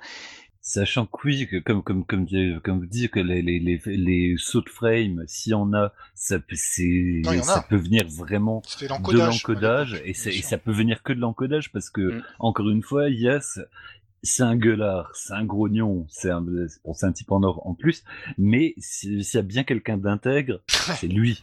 Donc, qu'est-ce qui dirait se faire chier à tricher pour faire semblant d'avoir terminé un jeu, mais enfin, de, de, bon. Et même en comparant, juste pour finir sans exagérer, il y en a qui ont douté aussi de, des strikers de boss. Euh, boss, euh, le gros Sissi numéro 1, c'est quoi? C'est juste Ketsui, Uraloop bah, boss, il a... non, c'est pas le numéro 1 de. C'était un. Non, non, non, c'est pas le numéro 1, mais je veux dire, euh, pardon, dans les gros Sissi, euh, ce qui prouve, ouais, c'est le, provider number one. Et Boss l'a fait en live euh, en petit comité, et après bah, il a enregistré sous mail, mais il l'a fait en live en petit comité. Il y avait des gens qui étaient autour de la borne, sans compter le Studfest et tout ce que, toutes les conneries. Mhm. Donc, euh... Mais c'est ça en fait, le, gros souci, c'est qu'en fait ces gars-là, on va dire à cause de Pyriclès, qui est peut-être lui un cheater, se sont. c'est même pas sûr. C'est même pas sûr. Après, je m'en fous, je vais pas entrer là-dedans. On va dire le mec pour un cheater, je m'en bats les couilles, quoi. C'est pas ça qui va. Bah, ouais, il y a pas, il y a pas d'enjeu en plus. Il y a pas d'enjeu. C'est pas, il y a pas d'enjeu. Mais le problème, c'est quand, quand t'as des gars qui, en effet, ont pointé un run de Yas où il y a des problèmes et qui se mettent ensuite à fouiller dans toute sa chaîne, à jouer du genre euh, les policiers, les, les McCarthy, là, comme dirait euh, un gars brave que j'aime beaucoup. Bah, ça me fait toujours penser à la, vegan police dans, euh, dans Scott Pilgrim. non, mais tu vois, il se, joue police, à analyser tous les super plays. à demander des explications à Yas, qui Yas pour le coup est très diplomate, il s'explique et tout en plus, il détails. Prend voilà, il prend le temps de s'expliquer et tout, même voire même de s'excuser entre guillemets. Euh, Putain, voilà, euh, c'est horrible. Voilà, mais t'as quand même des gars euh, qui sont, voilà quoi, c'est des, des genoux, ils ont que ça à foutre de leur vie et ils vont dire voilà quoi, tant que tu nous prouves pas via un Twitch stream, enfin un live sur Twitch que tu arrives à plier ce jeu, voilà. Sachant qu'il l'a plié il y a des années et que sa liste de One Credit s'étend à des centaines de titres. Quand il en a terminé un, il y retourne pas. Il l'a bah terminé, c'est tout. Et moi, ça me fait vraiment penser au film King of Kong. Vraiment, tu sais, le, avec le, le, le, méchant, tu vois, tu sais, le, le, méchant avec la nuque longue. Il y a vraiment ce côté-là. Ah oui, il m'a battu, mais attends, je vais examiner la bande VHS frame par frame pour voir s'il y a pas. Ah, il y a un moment où ça fait frouch frouch. C'est d'un ridicule. Et j'ai vu sur les certains Discord, les mecs, euh, ils disent Ah ouais, euh, Stem Tie Storm, je vois exactement où c'est pour voir. Euh, me passe plus loin. Qui fait Ah non, mais en fait, euh, je me suis totalement gouré, lol. Donc en fait, tu vois, c'est des gars pour la plupart. Et d'ailleurs, je voudrais Juste sur le, reportage King of Kong. Donc, euh, oui, King of Kong, qui, est excellent d'ailleurs. Qui est excellent. Donc, euh, celui qui a l'américain de base, qui avait euh, soi-disant cité son record du monde, ce qui est possible. Faut pas oublier qu'après, ça l'a bien gonflé quand on, il a été destitué. Et donc, il a fait un score qui est juste derrière le record du monde. En fait. Donc, le gars, peut-être que à l'époque, il pouvait le faire. mais enfin, il a refait des performances extraordinaires en live après pour prouver qu'il était capable mm. d'atteindre ce niveau dès l'époque. Bah ouais, mais c'est mais c'est ça qui est horrible, tu vois, parce que le mec en plus, euh, enfin bon, je, Après, pas, on va pas raconter le film. Il y a le méchant antipathique et puis t'as le gentil qui qui, qui qui le bat, tu vois, tu mais genre avec son gosse dans les dans les pattes, qui, qui fait papa, j'ai envie de faire caca, tu attends attends, je suis en train de, de, de terminer le jeu et puis il se fait, il se fait traîner dans la boue. Mais mais il y a vraiment ce côté-là, tu sais, de, de, de, des gens qui s'investissent à ce point-là dans des jeux, remettre en question le truc-là quand ils sont de bonne volonté, ça, ça, ça, ça, crée une blessure quand même, je, je, je, trouve. Enfin bref, on pas Crossberg non plus pendant des C'est vrai, oui, oui, Moi, la seule chose que je retiens, c'est que ce machin, au bidou sur d'écriture, en fait, on s'en bat les coups parce que comme t'as dit, il y a aucun enjeu. C'est euh, voilà quoi, il faut vraiment être un, un, gars mais qui vit uniquement de ça et qui a que ça à foutre de sa vie pour euh, en avoir une quelconque importance. Moi, la seule chose que je retiens, c'est que Yas, c'est un gars, c'est une crème. Je l'ai déjà vu faire des runs en live, en dehors que sur la chaîne No Life. Et Boss, c'est pareil, quoi. C'est le gars, j'ai eu des échos que le type, il faisait euh, un two de Dragon Blaze euh, chez Alfarabi euh, quelques jours avant le stun, et que le matin même de sa run légendaire où il a fait un Omi sur le second loop, il avait déjà plié une ou deux fois Dragon Blaze avant de déjeuner, quoi.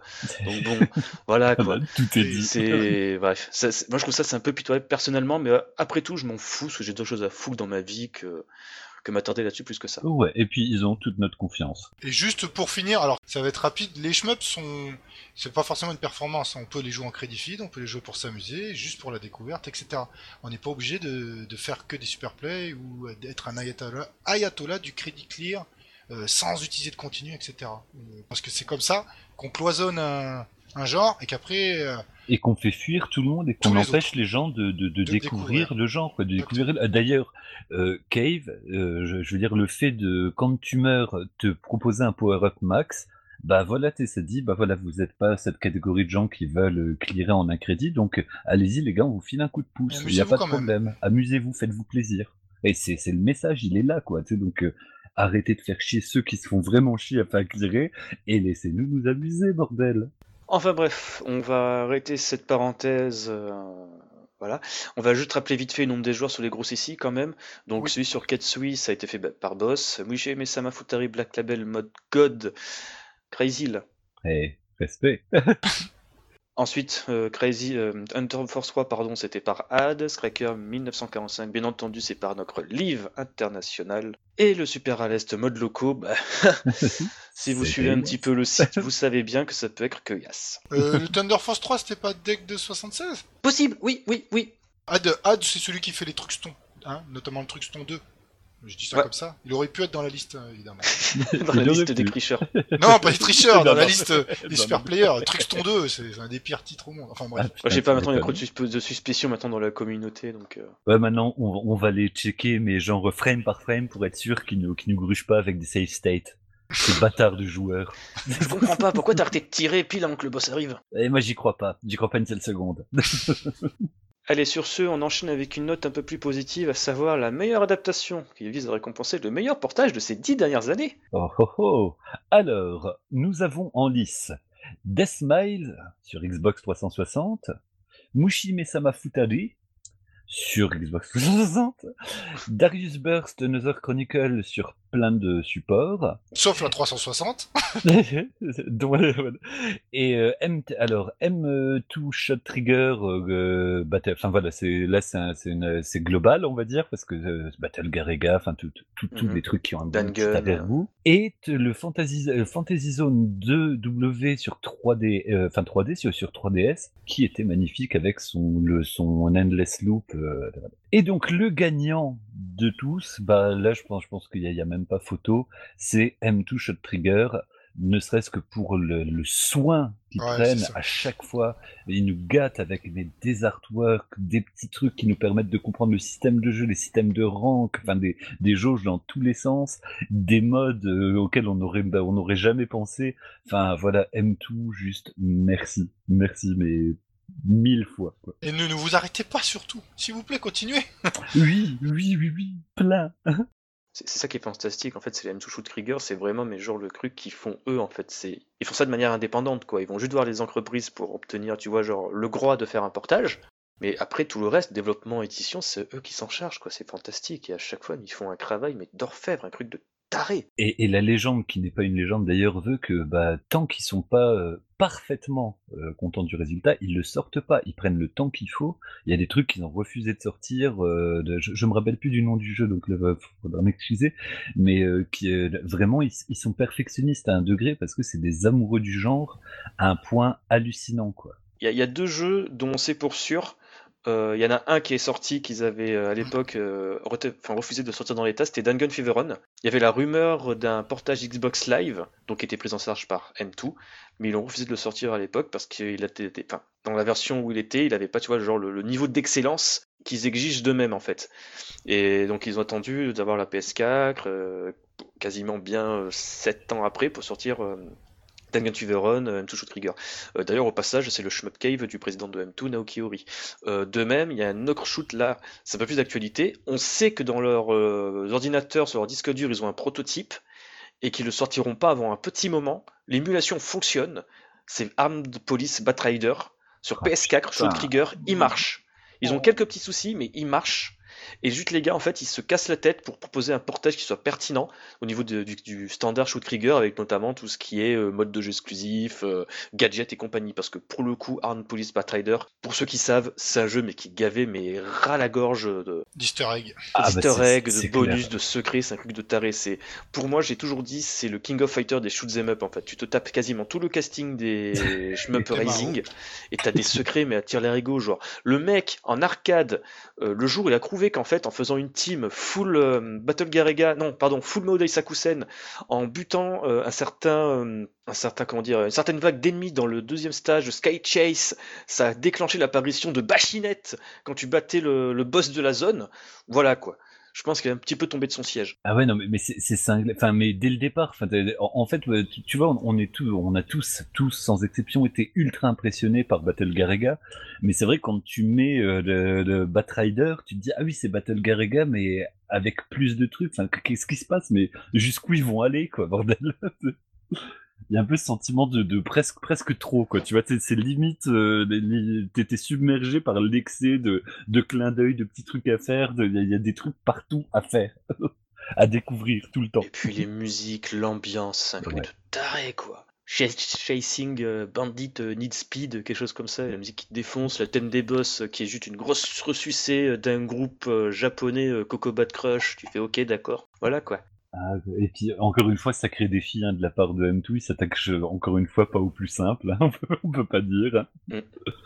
Donc oui, par contre, il y a un truc justement, euh, je pense qu'en fait c'est moi qui ai dû faire le forcing auprès de l'équipe pour foutre ce jeu-là, c'était le bah, justement le Croix Fantasy Zone 2W, euh, justement comme tu l'as précisé, euh, pour la simple et unique raison, bah, le mode Link, Link, Loop, Link Loopland, Link Loopland voilà, qui, je est, qui est juste fantastique, viscéral, on le répète, à chaque fois qu'on parle de ce jeu, on le, on le répète, sa mode de jeu mais fantastique, qui est infini en fait. Euh. Et, qui a presque un côté, presque un côté euh, manique, quoi, tellement, euh, tellement ça va dans, de, dans, une sorte de surenchère, enfin avec, avec bah, des multiplicateurs de score. Enfin vraiment, il y a, il y a un truc ultra jouissif dedans que je m'attendais pas à trouver, une, intensité que je m'attendais pas à trouver dans un fantasy zone, quoi. Donc là vraiment, c'est un mode qui est vraiment royal et qui prend le jeu presque à revers, quoi. Donc respect. Sur ce, on enchaîne avec le pendant de la meilleure adaptation, à savoir la pire déception. Ouais le shmup sorti ces dix dernières années dont nous sommes le plus déçus. Mais alors là, on a, on a le gratin. Mouah Ah oui. Genre au le- Swedish Chef Kiss comme dans les Muppets. Mouah Du coup, on a par euh, le, j'allais dire le Ericsson Raijin, donc sorti sur Switch en 2017, le Raiden oublié. 5 de 2016, le Ginga Force de Cute, Hmm. mhm, le Dux de Ucast. Alors euh, là, c'est bien nommé le Dux. hein. Il n'y a pas Redux, Ouais. Redux Master ou machin. Le c'est Dux premier, original, le quoi. Dux. Le- vraiment celui qui pue des pieds. Voilà. Ensuite, Cinemora, sorti en 2012, de Digital Reality. Et le grand vainqueur est aussi, encore une fois, sans conteste, Cinemora. Alors, sans conteste en termes de nombre de votes, Ouais. Mais dans la liste, il y en a bien un ou deux que j'aurais placé au-dessus en termes de déception. Ouais, Parce que notamment le Raijin, hein, on peut y revenir. Le On Raijin, peut y revenir en, en, en n'y voyant pas euh, un, un manique potentiel, mais en, en essayant d'y trouver autre chose. Il, a, il, y a, il, a, il a un truc Cinemora. Mais putain, Eriksen Reijin, Eriksen ah, c'est daube. Oh putain, Eriksen Raijin, mais c'est un putain de canular l'horreur. Non mais c'était un canular ce jeu. En fait c'était c'est une époque un peu magique. Euh, je crois que c'était 2016. Le jeu a été annoncé, c'était la folie euh, de tous les mecs. On sort les nos shmup euh, sur Steam, c'est génial le PC, c'est fantastique. Et t'as Gulti, donc les gars qui ont fait euh, à l'époque avec euh, Greff, Mamoru ils se sont dit putain on va sortir un shmup sur Steam les gars en exclusivité avec les rois du pécrol. On va appeler ça Eriksen Raijin. On va faire un logo genre euh, imitation Raiden avec les rois du pécrol. Sauf qu'on on s'est rendu compte assez rapidement que les shmups sur Steam, bizarrement, ça marche pas beaucoup. En partie dû au fait que les mecs, ils achètent le jeu et ils se font rembourser euh, dans les deux semaines qui suivent en fait. Ah putain, oui. Donc voilà, ensuite euh, les mecs ils ont vu ça, chez Guilty ils se sont fait putain merde. Et puis entre temps t'avais la Switch. Et la Switch, bizarrement tu sortais un jeu en démat, ça marchait du feu de Dieu. Donc ils ont fait un rétro-prédalage, ils ont annoncé Ericsson Raijin sur Switch, Tout- ils ont rayé toute mention de Steam. Ils t'ont vendu ça comme un jeu genre ouais, il y aura des musiques d'un artiste de rue, ouais, il y aura machin, il y aura Koufin, il y aura du Yuzo Koshiro, ouais, ça va être gros de la balle mon gars. Et puis tu vois, ils disent, ah, en fait, ça sera un jeu euh, de nari- scénaristique. Tu fais, ouais, ok, d'accord. Et puis tu vois le jeu en image, tu fais, mais en fait, c'est moche. Et puis une fois que tu l'as dans les mains, tu te dis ah oui, et en plus c'est pas grave. Mais, mais tu sais que pendant, j'ai essayé de me, j'ai essayé de me, de me persuader qu'il était, euh, que C'était moi qui, sais que c'était moi qui trouvais pas le, le, le bon rythme, etc. Sais, puis au bout d'un moment, tu, tu fais face à la réalité. Juste, t'as, t'as, t'as- t'as fantasmé sur une merde, t'as acheté une merde au prix fort et t'es dégoûté alors que t'es même prêt à jouer à des trucs. euh, potentiellement pires normalement mais en plus il était cher. C'est ça aussi qu'il faut préciser, c'est qu'à la base, il était sorti genre pour pff, peut-être 500 yens ou 450 yens. Non, pas, pas 500, putain, 5000 ou euh, 4500 yens. Donc tu vois, cher, tarif cher en démat exclusivement à l'époque au Japon. Et voilà quoi. ouais enfin vraiment l'arnaque totale quoi Et tout ça, alors l'attention Hubert, euh, j'espère que t'étais. si- Franchement, si t'étais pas au courant, je suis vraiment désolé.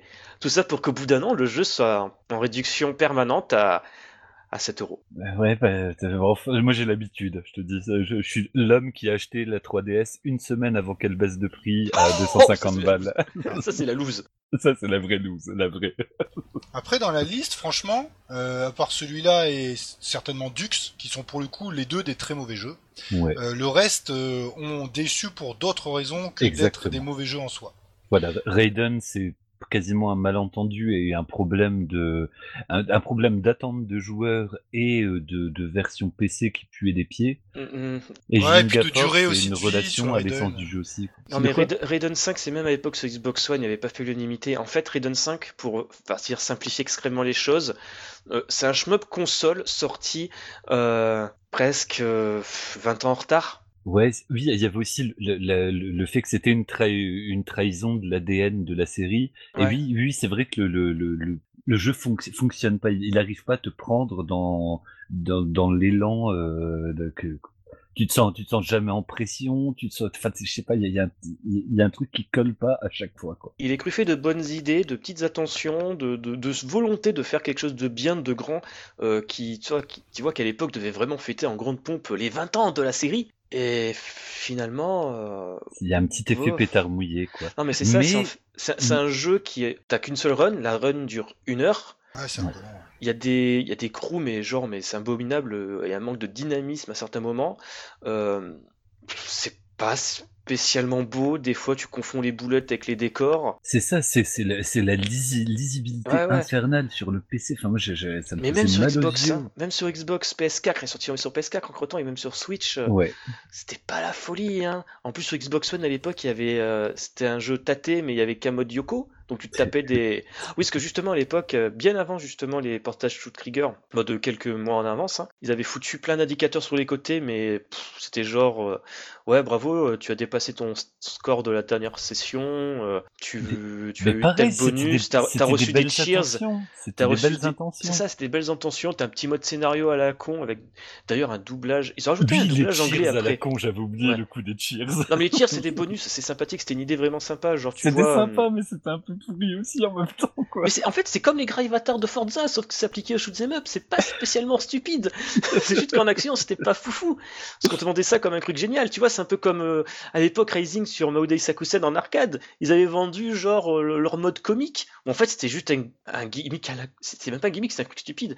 Parce qu'en fait pour l'anecdote au Japon, Maodei Sakusen, euh, quand tu joues en, en deux joueurs, euh, à la fin de chaque niveau, tu sais, il y a un personnage qui dit des phrases à la con. Et en fait, tu vois, ça fait genre un duo comique un peu foireux, se balance des vannes en cran, enfin bref. Donc tu vois, c'est un peu ce même délire là, c'est genre, euh, on a une idée sympa, on fait un max de com là-dessus, mais finalement ça fait un peu pétard mouillé.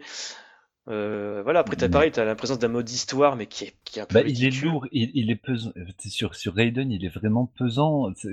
Il n'y a, pas le côté euh, bah, épique de, des, des jeux que t'aimes bien. Dans, dans, Dans la- comment- par contre, épique dans la mise, enfin, dans la mise en scène, dans le déroulement des niveaux, parce que les musiques, oh putain, les Ah oui. musiques de Yoshi Mikudo, oh Non, là là là là. Là, je suis d'accord. Mais c'est pour ça que c'est un jeu que j'ai pas envie de descendre. Tu vois, il m'a déçu, mais j'ai pas envie de le, de, de le massacrer. Ah non, il faut pas le massacrer, il est pas pourri. Hein. Il, y en a, bah, il y en a certains, ils apprécient quand même beaucoup. Hein. Il y a beaucoup de runs Oui. et beaucoup de gens qui l'ont tordu quand même. Hein. Ouais, ouais, t'es- et puis euh, Ginga Force, pareil, tu vois, c'est c'est un jeu, c'est c'est un, c'est un délire que soit ça passe, soit ça casse. Mais euh, est je génial. comprends que ça puisse décevoir à mort, et en même temps, je comprends que ça puisse emballer à mort. C'est vraiment, euh, il faut rentrer dedans, quoi. Ginga Force a déçu parce qu'il est arrivé après Escatos, qui était une putain de perle. Et en fait, Ginga Force, les gars chez Cute sont partis sur un délire bah, de faire un shmup euh, scénaristique. Ouais, Très bien, pas de problème. qui- Le bah, narratif, pardon. Le seul, on va dire, petit souci, c'est que c'était un jeu qui était divisé en stages. Donc tu pouvais pas faire les 10 niveaux euh, d'un seul coup. Donc c'est ça, on va dire, le, le seul gros défaut. Hein, parce que Ouais, mais pour ça, moi, c'est un c'est- très très gros défaut. Hein, Ouais, bah, pour un, pour un Ouais. shmupper, de, de pas, de pas avoir un mode euh, arcade, qu'est-ce qu'il est c'est un, Ah, mais ça, un- ça change rien. Après, La euh, mise en scène, oh la mise en scène, ça, on est d'accord. la mais- musique. Ouais, mais non. si De pas toute façon, les gens ils savent très bien à quel point j'adore ce jeu si vous avez écouté Oui, le oui, podcast tout- 82. Tu il a S'ils manqué sont pas arrêtés, grand-chose, hein. S'ils sont pas pendus avant. Oui, Non, oui. si il aurait un mode arcade, le Ginga Force, jamais il était dans la liste. Bah ouais, c'est vrai qu'il aurait gagné à avoir un, un mode euh, jouable de façon Standard. classique et son mode histoire à côté. Reste que c'est voilà, c'est pas un jeu, c'est c'est pareil, c'est pas un jeu que t'as envie de descendre, il le Non. mérite pas. Cinemora, c'est plus ambigu parce que vraiment, il a déçu à un point. Enfin, c'était spectaculaire comme il s'est fait lyncher. Alors, Et il y euh, a ouais, plusieurs personnes qui que- sont revenues. Sauf que euh, les schmuppers, les hors schmuppers l'ont pas du tout lynché, justement. Bah oui, parce que il est beau, et il, est- il est vraiment magnifique pour le coup. Et c'est son système. On peut euh, revenir sur toute l'histoire de Cinemora quand même? Cinemora qui à l'époque était annoncé euh, avec juste un visuel. Euh, c'est quoi ça allait être un shoot'em up réalisé par euh, euh, Grace Suda- Hopper eh oui, Suda Goichi, dis, avec des musiques de, de Akira Yamaoka inspirées de Ikaruga et Battle Garega. Donc tu vois, tu balances ces quatre grands noms, tu, tous les mecs euh, fans de shmup, c'est bon, ils en peuvent plus quoi, ils ont la crique. Ouais, et puis en plus là, tu prends des risques hein, quand tu dis ça. Et en plus, mais à la fin, tu te rends compte qu'en fait, bah, c'est juste réalisé par des Polonais, Digital Reality, avec, genre, tu vois, la supervision, mais de loin, de euh, Suda Goichi. Euh, L'inspiration de Battle Garega, c'est juste dans l'aspect dieselpunk. Ikaruga, pff, Ikaruga, C'est Je juste parce qu'il y a deux, il y a peut-être deux des boulettes, boulettes. de couleur, mais Voilà, c'est tout. mais. C'est tout. Akira Yamaoka pour la musique, ok, d'accord. Mais voilà, quoi, c'est super décevant. Après, par contre, le truc qu'ils ont jamais dit dans la com, et ça, par contre, c'est qu'en fait, le- les- la mécanique de Cinemora sur le temps, notamment Elle- sur le système euh, de timer, elle est inspirée d'un Douchin Game, dont je me Ah. souviens plus le nom.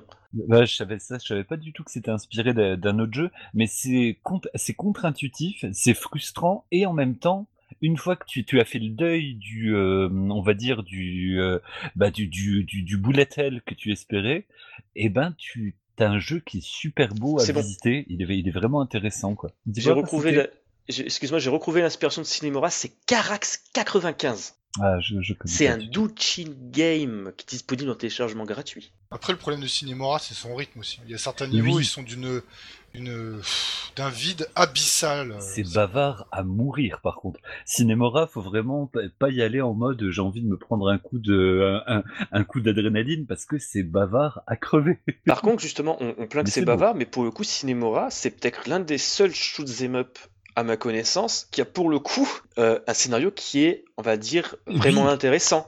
Il y a un vrai développement des personnages, des personnages ambigus, t'as une narration, tu vois, un peu en parallèle, où, tu vois que c'est pas trop manichéen, parce que tu d'un coup dans le côté des méchants, d'un coup le côté des gentils. Ouais, non, il y a vraiment un truc, euh, il est vraiment écrit. Et euh, c'est c'est pour ça que quelque part, il est bon. Ça, ça me fait un peu mal qu'il soit dans la plus grosse déception, mais je peux je peux comprendre. Mais je trouve que voilà, c'est pas le plus pourri, mais je comprends que ce soit celui qui est le plus déçu, ceux qui avaient été euh, hypés par les attentes qu'on nous avait mmh. vendues. Voilà, c'est plutôt ça. En fait, Cinemora, c'est un petit peu au shoot'em up, ce qu'est le Castlevania euh, Legend of Shadow ou je sais plus quoi, euh, au, jeu d'action, euh, etc. C'est à savoir que là on te vendait Sudagoichi et là on te vendait Hideo Kojima, mais en fait le gars il a juste supervisé de loin en fait. Ouais, bah, bah, c'est tout le problème de la com, quoi. T'essayes de hyper au maximum pour vendre ton truc, mais bah après il faut il faut suivre ou bien bah, c'est de la pub mensongère et puis tu prends un retour de flamme d'une violence extrême. Ouais, mais le cinémora c'est très bien vendu. Ouais, ouais, non, mais c'est ça qui C'était un succès commercial, faut pas C'est vrai, et puis bah, d'ailleurs qui est ressorti, qui avait vraiment, mm. il, a, il, est pépouse. Et d'ailleurs, pour l'anecdote, c'est qu'il est sorti à la base en exclusivité sur Xbox Live. Un peu plus tard, il est sorti sur le PSN en même temps qu'une version sur PlayStation Vita, si je dis pas d'annerie. Mm. Version qui incluait euh, en bonus deux guests, à savoir les pilotes d'Eleco de Border Down. Oui, oui, tout à fait. C'est ok, d'accord, un petit peu anachronique, en sachant que les personnages dans Cinemora sont des, animaux anthropomorphes. Donc voilà. D'accord. Euh, ensuite, il y a la version PC qui est sortie dans les mêmes eaux. Et après, plus tard, tu as en effet, euh, je crois que c'est Cinemora X, si je dis pas d'annerie, oui, où c'est un remake, enfin un remake, un portage, un remaster, voilà, un remaster sur PC, PS4, sorti en boîte, et Xbox One, qui est sorti en boîte, en effet. Euh, je crois même qu'il est sorti sur Switch d'ailleurs, en boîte lui aussi, euh, qui pour le coup rééquilibre certains aspects de l'original. Parce que l'original, il y avait vraiment facile à se retrouver perdu, coincé dans un vortex de où tu te manges des, des baffes et puis chaque balle te fait perdre du temps et, euh, vraiment être coincé dans une zone où tu peux pas rattraper le truc quoi. C'était très facile de se retrouver bloqué à, certains endroits euh, clés du jeu où c'est voilà c'était foutu. Et il y avait quand même un problème de lisibilité parce que les décors étaient particulièrement fouillés. Et c'est vrai que la version X, elle est beaucoup plus agréable dans le de, de, prise en main. Et moi, je l'ai vraiment redécouvert alors qu'à l'époque, je faisais plutôt partie des Beacher. Là, je me suis dit, allez, quand même. Euh, on peut pas lui enlever qu'il est beau. Le jeu est vraiment beau. Ouais, ouais, il envoie du bois. Les boss, euh, leur, euh, leur, poupée, enfin, en fonction de poupée russe, c'est vraiment bien amené. Après, c'est un problème de rythme global. Parce qu'il y a une dynamique de mise en hein. scène, mais c'est vrai qu'il y a un problème de rythme de jeu. Mais en termes de mise en scène, il envoie quoi. C'est pas, un, pas un mauvais jeu, encore une fois, celui-là. C'est juste qu'il a déçu pour les multiples raisons que vous avez tout à fait énoncées parfait. Et bah, du coup, on va on va pouvoir passer à l'ultime catégorie des ultimes catégories. En effet, bienvenue, il est temps d'attaquer l'ultime catégorie de ces Shmup Emeralds Award de Cru 2019, à savoir le Shmup of the Decade, le meilleur shoot'em de la décennie 2009-2019. Les nominés sont nombreux. Ainsi, on retrouve Darius Burst en 2009, Aikai Katana en 2010, Escatos en 2011, Dodonpachi Saidayojo en 2012, Stormwind sur Grimcast en 2013, Crimson Clover World in Nation sur PC en 2014, Darius Burst Chronicle Saviors sur PC, Vita et PS4 sorti en 2015, Blue Revolver sur PC en 2016, Danmaku Unlimited troisième du nom sur PC en 2017, Zero Ranger sur PC en 2018, et enfin Epsride Psy par M2 en 2019. Le gagnant est roulement de tambour, tension extrêmement grammatique. Le gagnant est Dodonpachi Saidayo Joe. Ça, là, encore, il n'y a pas trop de surprise parce que bah, c'est quand même le, la fin. Le dernier, ultime. C'est la, la, la, fin douloureuse. Non, pas douloureuse, il est excellent celui-là. Ah oui, non, non, il, il est excellent. C'est juste de, de, savoir que, oui, fantasmer sur un nouveau de, de Don Pachi, bah, ça, c'est, voilà, on peut fantasmer, mais c'est, non, non, mais il, il, clôture en beauté, même si à l'époque, je me rappelle qu'on on avait beaucoup critiqué le côté un petit peu acidulé, euh, bonbon, euh, rose bonbon de, de, des graphismes, en fait, mais en termes de jeu, en termes de shmup, c'était sec, hein. putain de baffe, quoi. C'était sec, hein. ah oui, oui, il était Radamora. Heureusement qu'il y avait le mode, euh, l'espèce de mode story qui permettait aux, aux, gens avec il faut, les, il faut contextualiser tout ça. Non opposables qui pouvaient jouer. Excuse-moi, je t'ai dit pas de phrase. Vas-y, vas-y. Il faut contextualiser un petit peu pour ça. C'est pourquoi Side Yojo euh, est considéré comme étant le meilleur shmup de la décennie? Parce que euh, on est dans un contexte un petit peu particulier. Euh, comme on l'avait dit un petit peu vaguement lors des précédents awards, euh, on était dans une période un petit peu de grâce avec Cave qui sortait des shmups à gauche et à droite. Qui sortait beaucoup de portages surtout. Aussi. Pas même des shmups originaux à l'époque, hein. il y avait du Black Label, du Dai Fukatsu, du Akakitana et compagnie. Mais je me souviens ah surtout qu'à l'époque il y avait comment dire, des craintes, la sensation qu'en fait qu'on arrivait au bout d'un cycle. N'est-ce pas Crazy là Oui, et d'un fonctionnement du shmup Cave d'ailleurs. Exactement. On arrivait à la fin de tout ce que Cave pouvait proposer et ne se renouvelait plus. Et que tout le monde en plus avait, vous avez raison, en fait, tout le monde embrayait sur les mécaniques de Cave qui étaient devenues une espèce de nouvelle norme. Et euh, du coup, ouais, euh, qu'est-ce qui pouvait se passer après, quoi, en fait? Et justement, en fait, c'est, c'est, Sayados Jeux, c'est un petit peu, euh, on va dire, l'apothéose, parce que nous sommes en 2012. Cave a annoncé qu'ils allaient se retirer du marché de l'arcade pour concentrer sur, enfin, ils ont sorti cette en 2012 et quelques temps après, ils ont annoncé qu'ils allaient se retirer du marché de l'arcade et se consacrer bah, sur là il y a le pognon, entre guillemets, hein, de manière grossière, à savoir les jeux mobiles. La violence de l'annonce à l'époque, je me rappelle. ouais. En fait, je me souviens qu'à l'époque, on était passé de oh putain, Cave est mort, mais vraiment, tu vois, mort, genre façon toit plan, où les gars ils se retrouvent avec des CRT, enfin, ils vont au boulot le matin, ils ont des CRT devant la porte, quoi. Genre, euh, les mecs ont déménage, où il n'y a plus rien. Ah, juste, ah non, mais en fait, ils vont juste quitter le secteur de l'arcade. Bon, c'est quand même une terrible nouvelle. Mais voilà, c'est un petit peu, tu vois, euh, le, bonbon doux amer, en fait, Saida Yojo, c'est c'est l'apothéose, on va dire, euh, la formule d'Odonpachi. Et d'ailleurs, tu sais qu'en guillemets, il n'y a rien. C'est, avec des grosses guillemets, le dernier shoot'em up de Cave. Et puis en plus, c'était vraiment euh, la fin de quelque chose.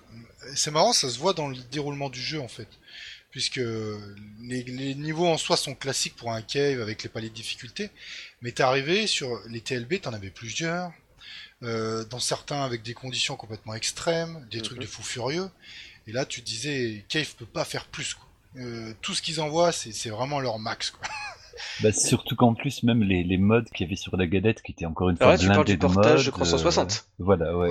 Parce que là, là, pour le coup, en 2012, c'était la version arcade. Quand 60, c'était en 2013. Oh ouais, parce que la, la, version arcade, comme tu peux t'en douter, j'y avais pas touché. Moi, j'ai donc juste eu le portage avec mm. avec des idées, tu vois, un petit peu foireuses, d'avoir avec une une shop pour pouvoir réduire la taille de ta de, de ton masque de collision, des trucs. Les loliputes aussi, poussés à l'extrême. Les loliputes, ouais, vraiment le, retour des lolis. Euh, avec le blabla. Les, les lolis, n'ont jamais été, euh, on va dire, euh, mises de côté depuis euh, Daiojo. Hein, les gars, oui, elles ont jamais été complètement absentes, mais là, c'est vraiment le comeback, le mode story avec les deux, les deux poufs qui te, qui te parlent ah, dans les oreilles. Il y a un moment où ça, ça, picote. Ah non, mais, non, mais même depuis le départ, les Elemental Dolls, ça a été le, le cœur euh, du scénario des Dodonpachi depuis oui, ouais, Daiojo, hein, Daiojo avec Exil, là, le, le mode, enfin le perso du mode Ultra qui tue son, son pilote, quoi. Donc voilà, quoi, ce genre de choses. Euh, Daifukatsu, où le délire c'est qu'en fait, t'as le général, euh, dont le nom il a couché dehors. Euh, en fait, il a envoyé les Elemental Dolls dans le passé pour changer le cours du temps. Et en fait, tu affrontes euh, euh, des lolis géantes qui se transforment en avions de chasse. Ouais, mais, mais dans dans Deiojo, t'avais une espèce de noirceur dans, dans le Kara Design, dans qui, qui, qui faisait pas le loliput. Alors que dès euh, Daifukatsu, il y avait cette odeur, le lolicon vachement plus présente. Mmh, pas lolicon, mais fan service. non, le, le, loli, ouais, ouais, excuse-moi, loli tout court. Parce que loli, c'est des smiles. Hein. c'est des smiles. Non, mais du coup, c'était, il y avait tout ça, ouais. Non. Et après. en, effet, excuse-moi de couper Crazy, le fanservice était exacerbé pour un Dodon Pachi Xavier Yojo, parce qu'en effet, on avait trois personnages où, euh, au niveau des systèmes de laser, si je dis pas d'annerie, euh, plus c'était à poil, plus c'était, euh, des tirs euh, restreints, c'est ça? Non, non, dans les modes de difficulté, c'était plus elles étaient à poil, plus c'était dur. Oui, oui, c'était le mode de difficulté. Mais excuse-moi, mais, mais bon, voilà, tout est dit, quoi. Oui, oui, la phrase résume exactement ça. c'est de bon ça n'a pas occulté mais c'est vrai que c'était assez infernal au niveau de, de ce fan service bah après moi ça m'a jamais euh, bloqué tu vois le fan service les les les, le à poil mais c'est vrai que je me rappelle à, l'époque ça avait fait mais hurler des gens enfin vraiment de, de, des joueurs qui qui, qui avaient la rage enfin tu voyais même dans, dans les forums enfin des, des messages vraiment haineux par rapport au, au, truc là côté genre genre mais je peux même pas y jouer de, s'il y a mon fils dans la pièce c'était un peu exagéré quoi mais mais c'est vrai qu'il y avait un côté euh, espèce de hentai déguisé qui, qui était euh, ouais bon voilà qui avait pas sa place dans un shmup de cette qualité un quoi. hentai basé sur les, les, les elemental dolls de DDP. Ouais bah je cherche pas, je pense que tu vas le trouver facilement. Non, j'ai pas envie de chercher. Bah, la dernière fois quand tu y penses, ça veut dire ouais, moi j'ai déjà trouvé pour pour Mushi mais ça c'est normal quoi. Bah, en fait le truc c'est simple, c'est qu'à une époque sur le site, je faisais des pochettes euh, pour les podcasts. Donc je cherchais des, des fanarts et j'allais sur Pixiv. Pixiv, je cherche le tag shmup. Ah bah putain mon gars, j'en ai vu des vertes et des pas mûres. Hein. et d'ailleurs dans le Saidai Ojo, euh, maintenant c'est marrant vu l'actualité, mais je vais en parler juste vite fait. Donc il y a le, dans le dernier niveau, il y a un glitch, à, enfin un glitch à déclencher pour péter tous les scores et craquer complètement le système de scoring. Oui. Euh, donc dans le dernier DDP, je sais pas s'ils ont programmé ou s'ils l'ont fait volontairement, en tout cas il y a ça. Et c'est marrant de se dire qu'en ce moment, euh, il y a un glitch qui a été découvert sur le Dondonpachi, alors qui détruit pas les scores, mais néanmoins un vrai glitch aussi. Donc le premier Dondonpachi, t'as un glitch, et dans le dernier Side Uju, t'as un glitch aussi. Donc c'est marrant. Ouais, ça, fait vraiment, vraiment la, boucle est bouclée, quoi. Donc après, en effet, en 2013, comme tu le disais, euh, Uber, il y a eu le portage sur console 60 qui était region free lui aussi. Bon, gavé à la gueule de contenu aussi, avec le mode arcade, le mode HD où tu avais juste les graphismes qui étaient plus lisses, hein, adaptés, on va dire, à un affichage sur un écran LCD euh, Full HD et compagnie. Et tu avais aussi en effet le mode console 60 qui faisait office entre guillemets de mode histoire avec l'inclusion d'un nouveau personnage, je crois que ça s'appelait Sana, quelque chose comme ça. Ouais, ouais, la violette, ouais, c'est qui était violette. Ouais, ouais. Euh, donc voilà, Avec qui, était, très intéressant à jouer quand même ce mode bah de jeu. Et puis beaucoup plus permissif. tu, tu, tu pouvais, comme c'était un espèce de système d'énergie qui consommait ton hyper laser et ta vie en même temps, mais que tu pouvais recharger euh, en lâchant des hyper, ça, ça permettait vraiment de, de, pouvoir éventuellement voir la fin même si t'étais mauvais. Quoi. Et de souvenir, il n'y avait pas aussi un mode 1.51 ou quelque chose comme ça dans Side Yojo j'ai l'impression que si. Il y avait, il y avait trois, modes, Je sais pas si je confonds pas avec le Daifukatsu. Non, non, il y avait trois modes dans celui-là. Euh, le 360. Je sais qu'il y avait, un, il y avait un mode qui était un peu plus relevé. Parce que je sais qu'il y avait aussi un mode avec justement le, le, concept de la boutique où tu pouvais ajouter des options totalement stupides où ton vaisseau était immense ou petit. Euh. Mais je crois que ça a influencé le mode story celui-ci. Euh, le, Et surtout, on l'a pas expliqué dans Side Yojo. T'avais les prémices de tout ce qu'on peut trouver dans les portages M2 avec, tu sais, là, les modes Kisuna Challenge et compagnie, Arcade Challenge, machin. Où tu avais euh, des, défis dans Side Yojo pour genre par exemple euh, euh, bas un ennemi sans te faire toucher. Ou bas telle section avec tel score ou telle chaîne de combo. Avec en plus avant de lancer le défi tu pouvais voir une vidéo qui t'expliquait dans les grandes lignes comment faire la chose. Et ça justement réussir ces défis là te permettait de débloquer des crédits qui te permettaient d'acheter des bonus à la con dans la boutique dans le jeu tu peux aussi débloquer des artworks, des musiques et compagnie, tes options euh, supplémentaires dans le jeu. Ce qui sont des choses que tu retrouves vachement dans, dans, dans, pas mal de. Enfin, dans, dans, beaucoup, beaucoup de shmup en tout cas euh, maintenant. Quoi. Bah, surtout les derniers portages de M2, là, Ketsui euh, Destiny et l'Epsred Sai, si j'ai pas d'annerie. Ouais, avec l'Esper Room là. Enfin, oui, je crois qu'il s'appelle Esper Room. Tout à fait. Ah, c'est le mm. Side Ojo, hein. c'est un peu logique. Ouais, bah le fait que ça, que ce soit en plus un peu au milieu de la décennie quelque part, ça, ouais, il y a, y a, a sens. Mais en, en, en, quand tu relisais la liste, je me disais qu'on avait quand même eu vraiment une, une décennie quand même vachement généreuse en, en mhm. excellent titre, quoi. Tu sais, je veux dire, Darius, euh, Burst Chronicle Saviors, qui avait été quand même un mastodonte hallucinant. Crimson Clover, euh, World Ignition, qui avait quand même, euh, qui avait failli ne jamais sortir sur PC, qui était, qui avait débarqué. Blue Revolver, qui avait été un des, enfin, une claque hallucinante en, pixel art. Zero Rangers, qui nous a, bon, qui, qui, qui a fait un petit peu un, un ascenseur émotionnel. Il y avait Powerumi qui nous, qui, qui, qui nous a mhm. foutu à Il n'est pas, dans la liste, il est pas dans la liste Powerumi. D'ailleurs, je vais expliquer un petit peu comment cette liste a été faite. Hein. Euh, c'est qu'à la base, en fait, c'est très simple pour les jeux sortis les plus récemment. C'est basé sur le résultat euh, des Shmup of the Year des années précédentes, en fait, des Shmup Emeralds Award. Donc euh, Zero Ranger, Danmaku. Donc voilà, et ensuite Blue Revolver, euh, Chronicle Savior et World Ignition, c'est un petit peu, on va dire, ce qu'on a trouvé comme étant les shmups qui nous ont marqué nous pour la décennie. En sachant que toutes les listes, en fait, quand vous avez voté, les gens, et pour ceux qui n'ont peut-être pas fait un préciser, c'était un, but indicatif, en fait. Vous étiez libre de rajouter un autre jeu à la liste, euh, un autre jeu que ceux qu'on a, qu'on a présélectionnés. Et ça reste subjectif. Forcément, c'est nous qui avons fait les listes. Totalement. De toute façon, on s'en fout, il n'y a pas d'enjeu hein, avec ces c'est juste du fun. Et, mais, euh, mais c'est vrai que du coup, rétrospectivement, euh, on a quand même eu une, vache de décennies, alors que c'était. Euh, bah, je sais que tous les ans, tu vois, y avait, on annonçait la, mort du shmup. il y a eu des creux hein, dans la décennie. Hein, il y a des, il y a des, il y a des gros creux. Le creux, c'était, entre guillemets, la fin de Cave et le début de la nouvelle génération de consoles. Alors là, avais, on était dans le creux de la vague. Il a fallu attendre, allez, fin 2014-2015 pour voir que vraiment les choses commençaient à s'agiter. Hein. Bah je, je, crois que vraiment quand l'espoir a commencé à renaître euh, au taquet, c'était euh, euh, quand Steam, enfin, l'essor de Steam et puis la découverte des Japonais. En fait, il y a eu un. Moi, je trouve, hein, pas, pas avoir couvert l'actualité à l'époque sur le site, hein, au tout début où j'ai commencé à participer sur le PMOL, je me souviens que, waouh, pendant 2-3 ans, putain, il y avait quasiment rien de vraiment intéressant. Hein. Tu, tu revoyais des vieux doujins qui sortaient sur Steam, euh, des twin stick shooters à la con. Moi, je me souviens surtout du moment où, comment dire, ça commençait à, être vraiment sympa. C'était bah, en effet le Crimson Clover World Ignition euh, annoncé euh, sur le Stunfest par Erune, genre what the fuck. avec aussi à côté le Blue Revolver, non pas le Blue Revolver, pardon, le Bullet Soul. Oui, on n'a pas parlé ça d'ailleurs de Bullet Soul. Infinite Burst. Euh, voilà, et après c'était suivi avec justement les portages euh, des jeux Cave euh, sur Steam, donc le Mushime Sama, bah, Death Smiles, Dodonpachi Resurrection. Bah, Bullet, Soul, qui est de, où ma seule frustration mm. du jeu, c'était que bah, les, les, les, âmes des boulettes ne servent à rien sinon à, faire du cancel. Et après, il y a Danmaku Unlimited 2 qui, bah, qui, utilise, qui utilise le principe là pour faire du grazing sur les fantômes. Et pour moi d'ailleurs, excuse-moi d'ailleurs pour moi l'apothéose où j'ai vraiment vu que le shmup était reparti on va dire dans dans un truc où vraiment c'était devenu vraiment intéressant c'est à partir bah, c'est qu'on va dire mais Darius Burst Chronicle Savior quoi oui, oui. quand les mecs ils ont annoncé ça c'est what the fuck? C'est quoi ce bordel? Moi j'en souviendrai toujours c'était un dimanche J'étais en train de me réveiller, je regarde mon téléphone, je vois un tweet, je fais Ah tiens, une vidéo Darius. Ouais, bon, à tous les coups, c'est un tribute à la con, tu sais, genre les trucs YouTube. Et puis, euh, je regarde et je fais Mais mais attends.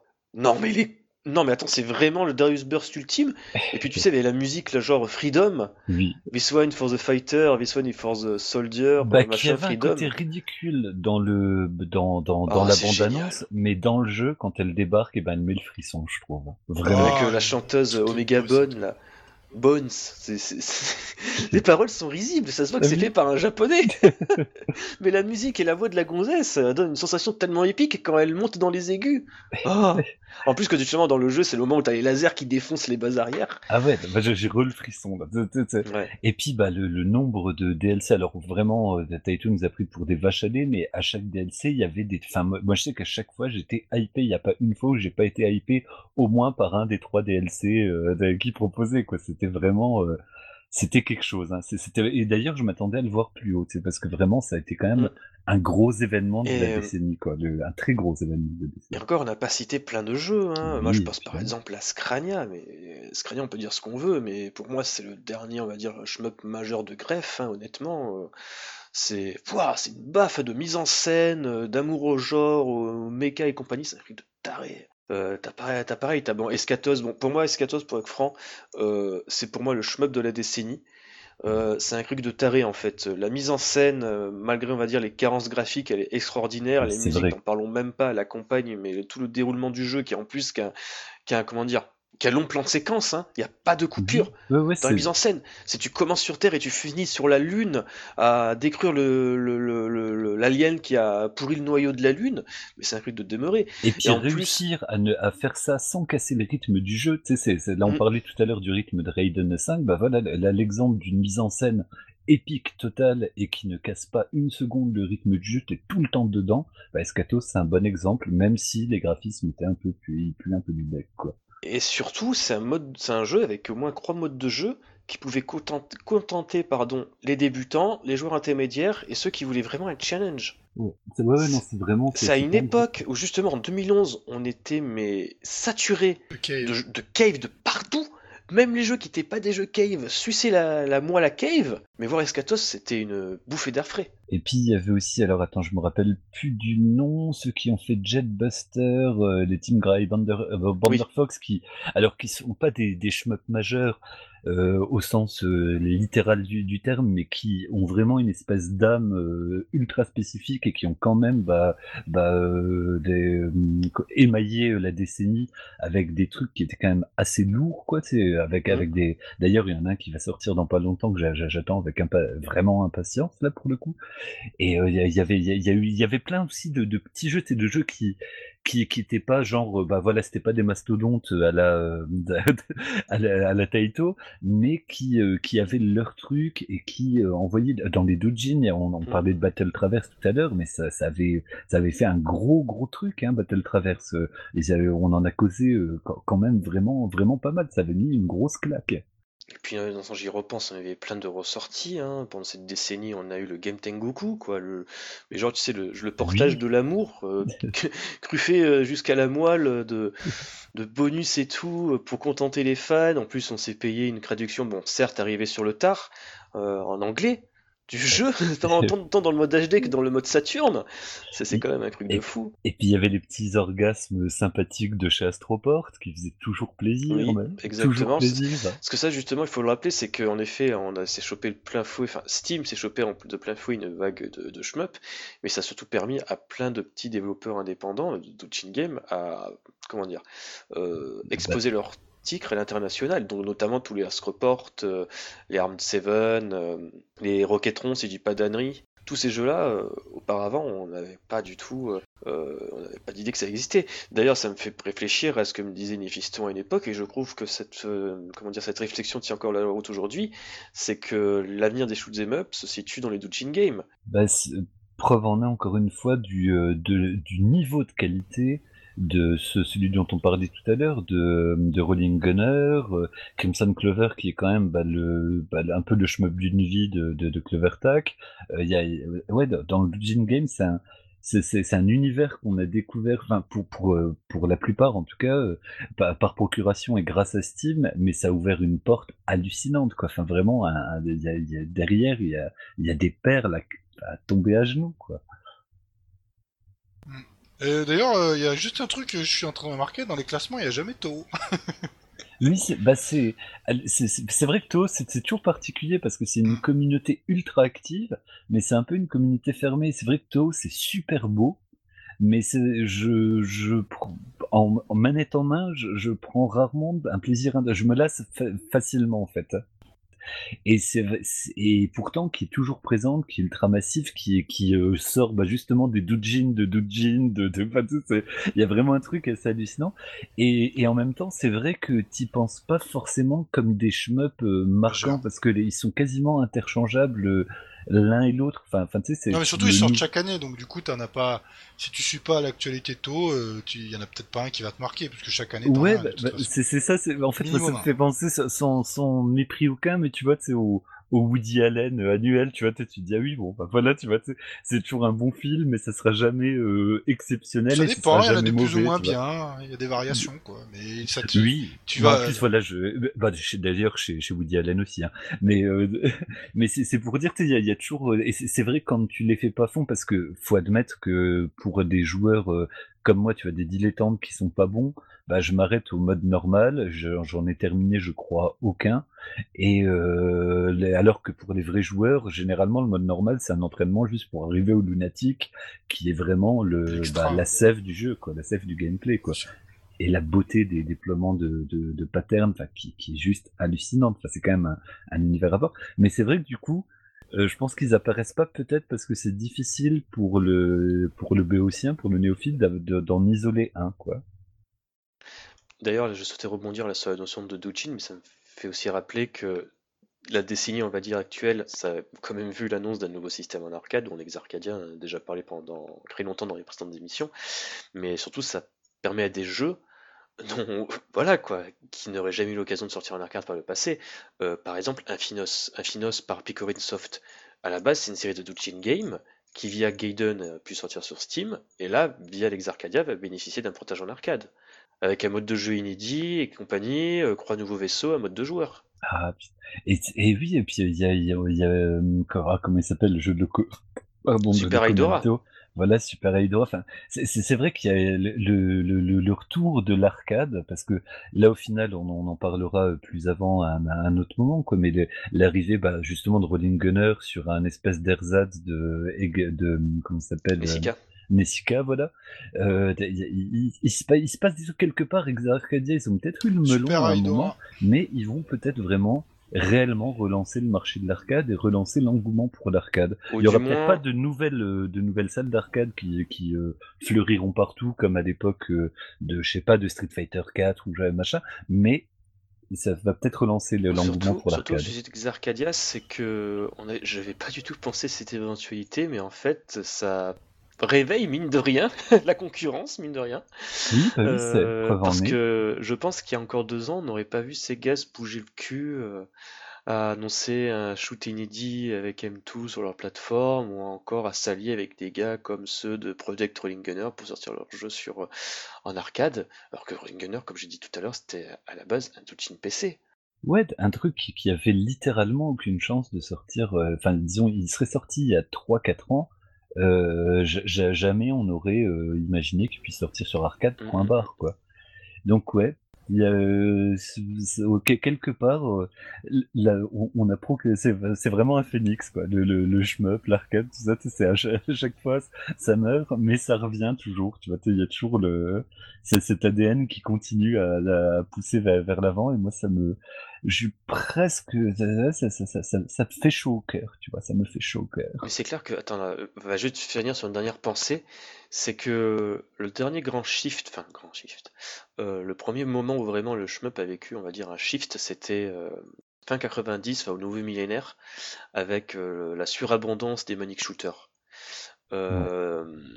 Et je pense que là en l'espace de 10 ans on s'est pas mangé des nouveaux concepts de jeu en eux-mêmes mais plus, on va dire, euh, une, des relecture, des variations, des, variations, des, dépassements euh, plus dans, dans l'intensité que, que, dans, que dans le dépassement du concept. C'était, euh, bah, d'ailleurs, Cave, c'était vraiment ça leur projet, quoi. C'était et puis surtout dans l'accessibilité.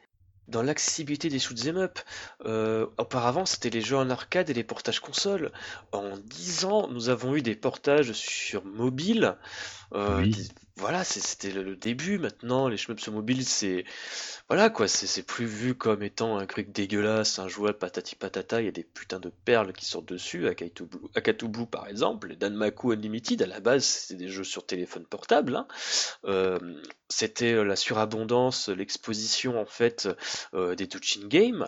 Parce que par exemple, les mecs de Grey Fox il y a quelque temps, voilà quoi, ils auraient jamais pu, on va dire, marcher en dehors d'un cercle de vraiment méga niche dans la niche. Euh, t'as un retour de l'arcade qui va justement butiner du côté des jeux sortis sur mobile et sur euh, PC. Bah, il y a même euh, les Yakuoga, enfin les, les, Yakuga, oui, putain, si on parle vraiment du pur doujin. Et qui, et qui débarquent sur Steam, enfin en, en loose day quand même, mais qui débarquent sur Steam. Enfin, on a accès. Bah, une partie des jeux de Akira Goya, donc Metal Mosquito.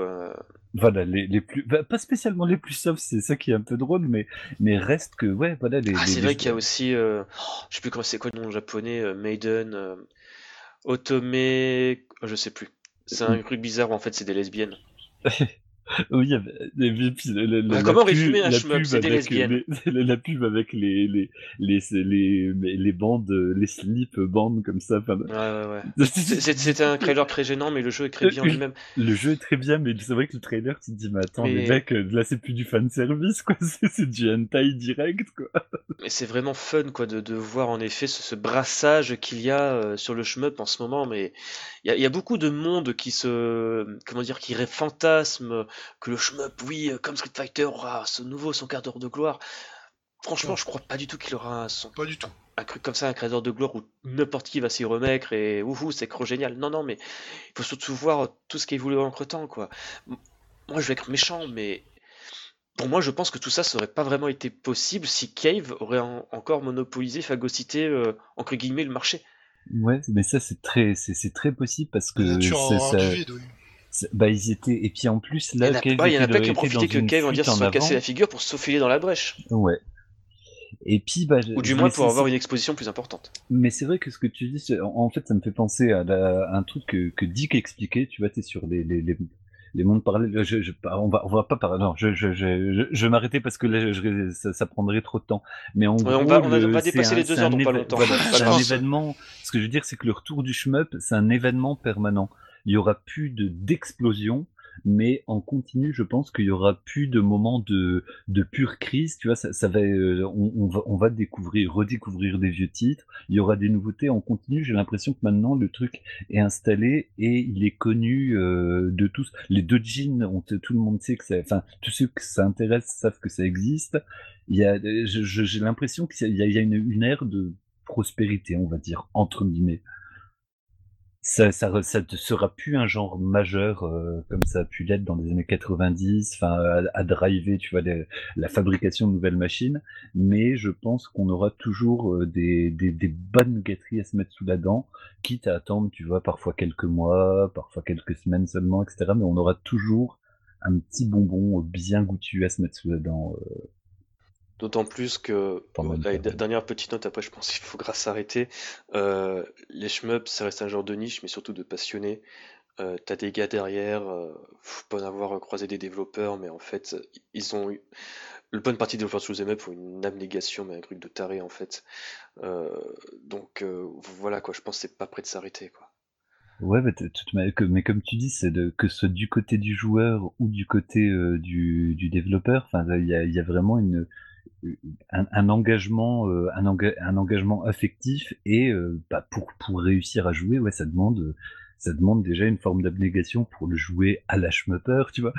Mais euh, ouais, c'est c'est des, il y, avait toujours cette espèce de, de, de de trucs, tu sais, ce, ce, fantasme que oui, bah on veut hum, un shmup, c'est facile à développer parce que au final, euh, c'est juste un scrolling et puis c'est juste des boulettes et puis des petits vaisseaux.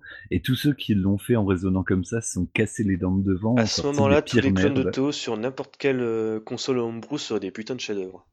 ouais, bah, non mais vraiment, tu sais, il y a, y a, cette espèce de, de relation ultra naïve au shmup et quand tu te rends compte que ce qui différencie un chef-d'œuvre ou une vraie perle d'un bah, d'une merde, ça se joue parfois à pas grand-chose. Et, même simplement un chef-d'œuvre d'un truc banal, quoi. Je, je repense à l'évolution de Power Rumi qui à la base était intéressant et qui, qui a basculé par euh, mini Twitch, mini, mini règlement, par, euh, bah, fini par devenir euh, un vrai shmup majeur, quoi. Mmh mais bon, voilà, là, je, je m'égare, je, je, je, fatigue, je dis n'importe quoi. Je sais plus ce que je dis, je sais très bien ce que je dis. Taisez-vous, ta gueule, je vous aime, je vous déteste. Euh, quoi? Oh, putain, là c'est bon, il a compris en fait, Crazy, que nous sommes que des tumeurs dans, sa, dans son cerveau malade en fait. qu'il est tout seul à parler sur Mumble. depuis deux heures. non, non, depuis, depuis dix ans. oh merde. Allez, il est temps de conclure ce podcast qui, ma foi, crée touffu. Nous vous remercions si vous êtes resté avec nous jusqu'au bout. Un grand merci et des bisous. Euh, donc, vous retrouverez, bah, comme d'habitude, euh, tous les liens qu'on a pu citer dans l'émission sur la fiche du podcast sur chmepémol.com. Euh, je vais faire en sorte que dans les heures ou les jours qui suivent la mise en ligne de ce podcast, il y a un récapitulatif pardon, à l'écrit sur le site de chaque catégorie avec chaque jeu, chaque vote et compagnie, tous les résultats, quoi. mais sur ce, donc, on va, comme d'habitude, remercier euh, l'association Bad Geek, Bad Geek, les de passion.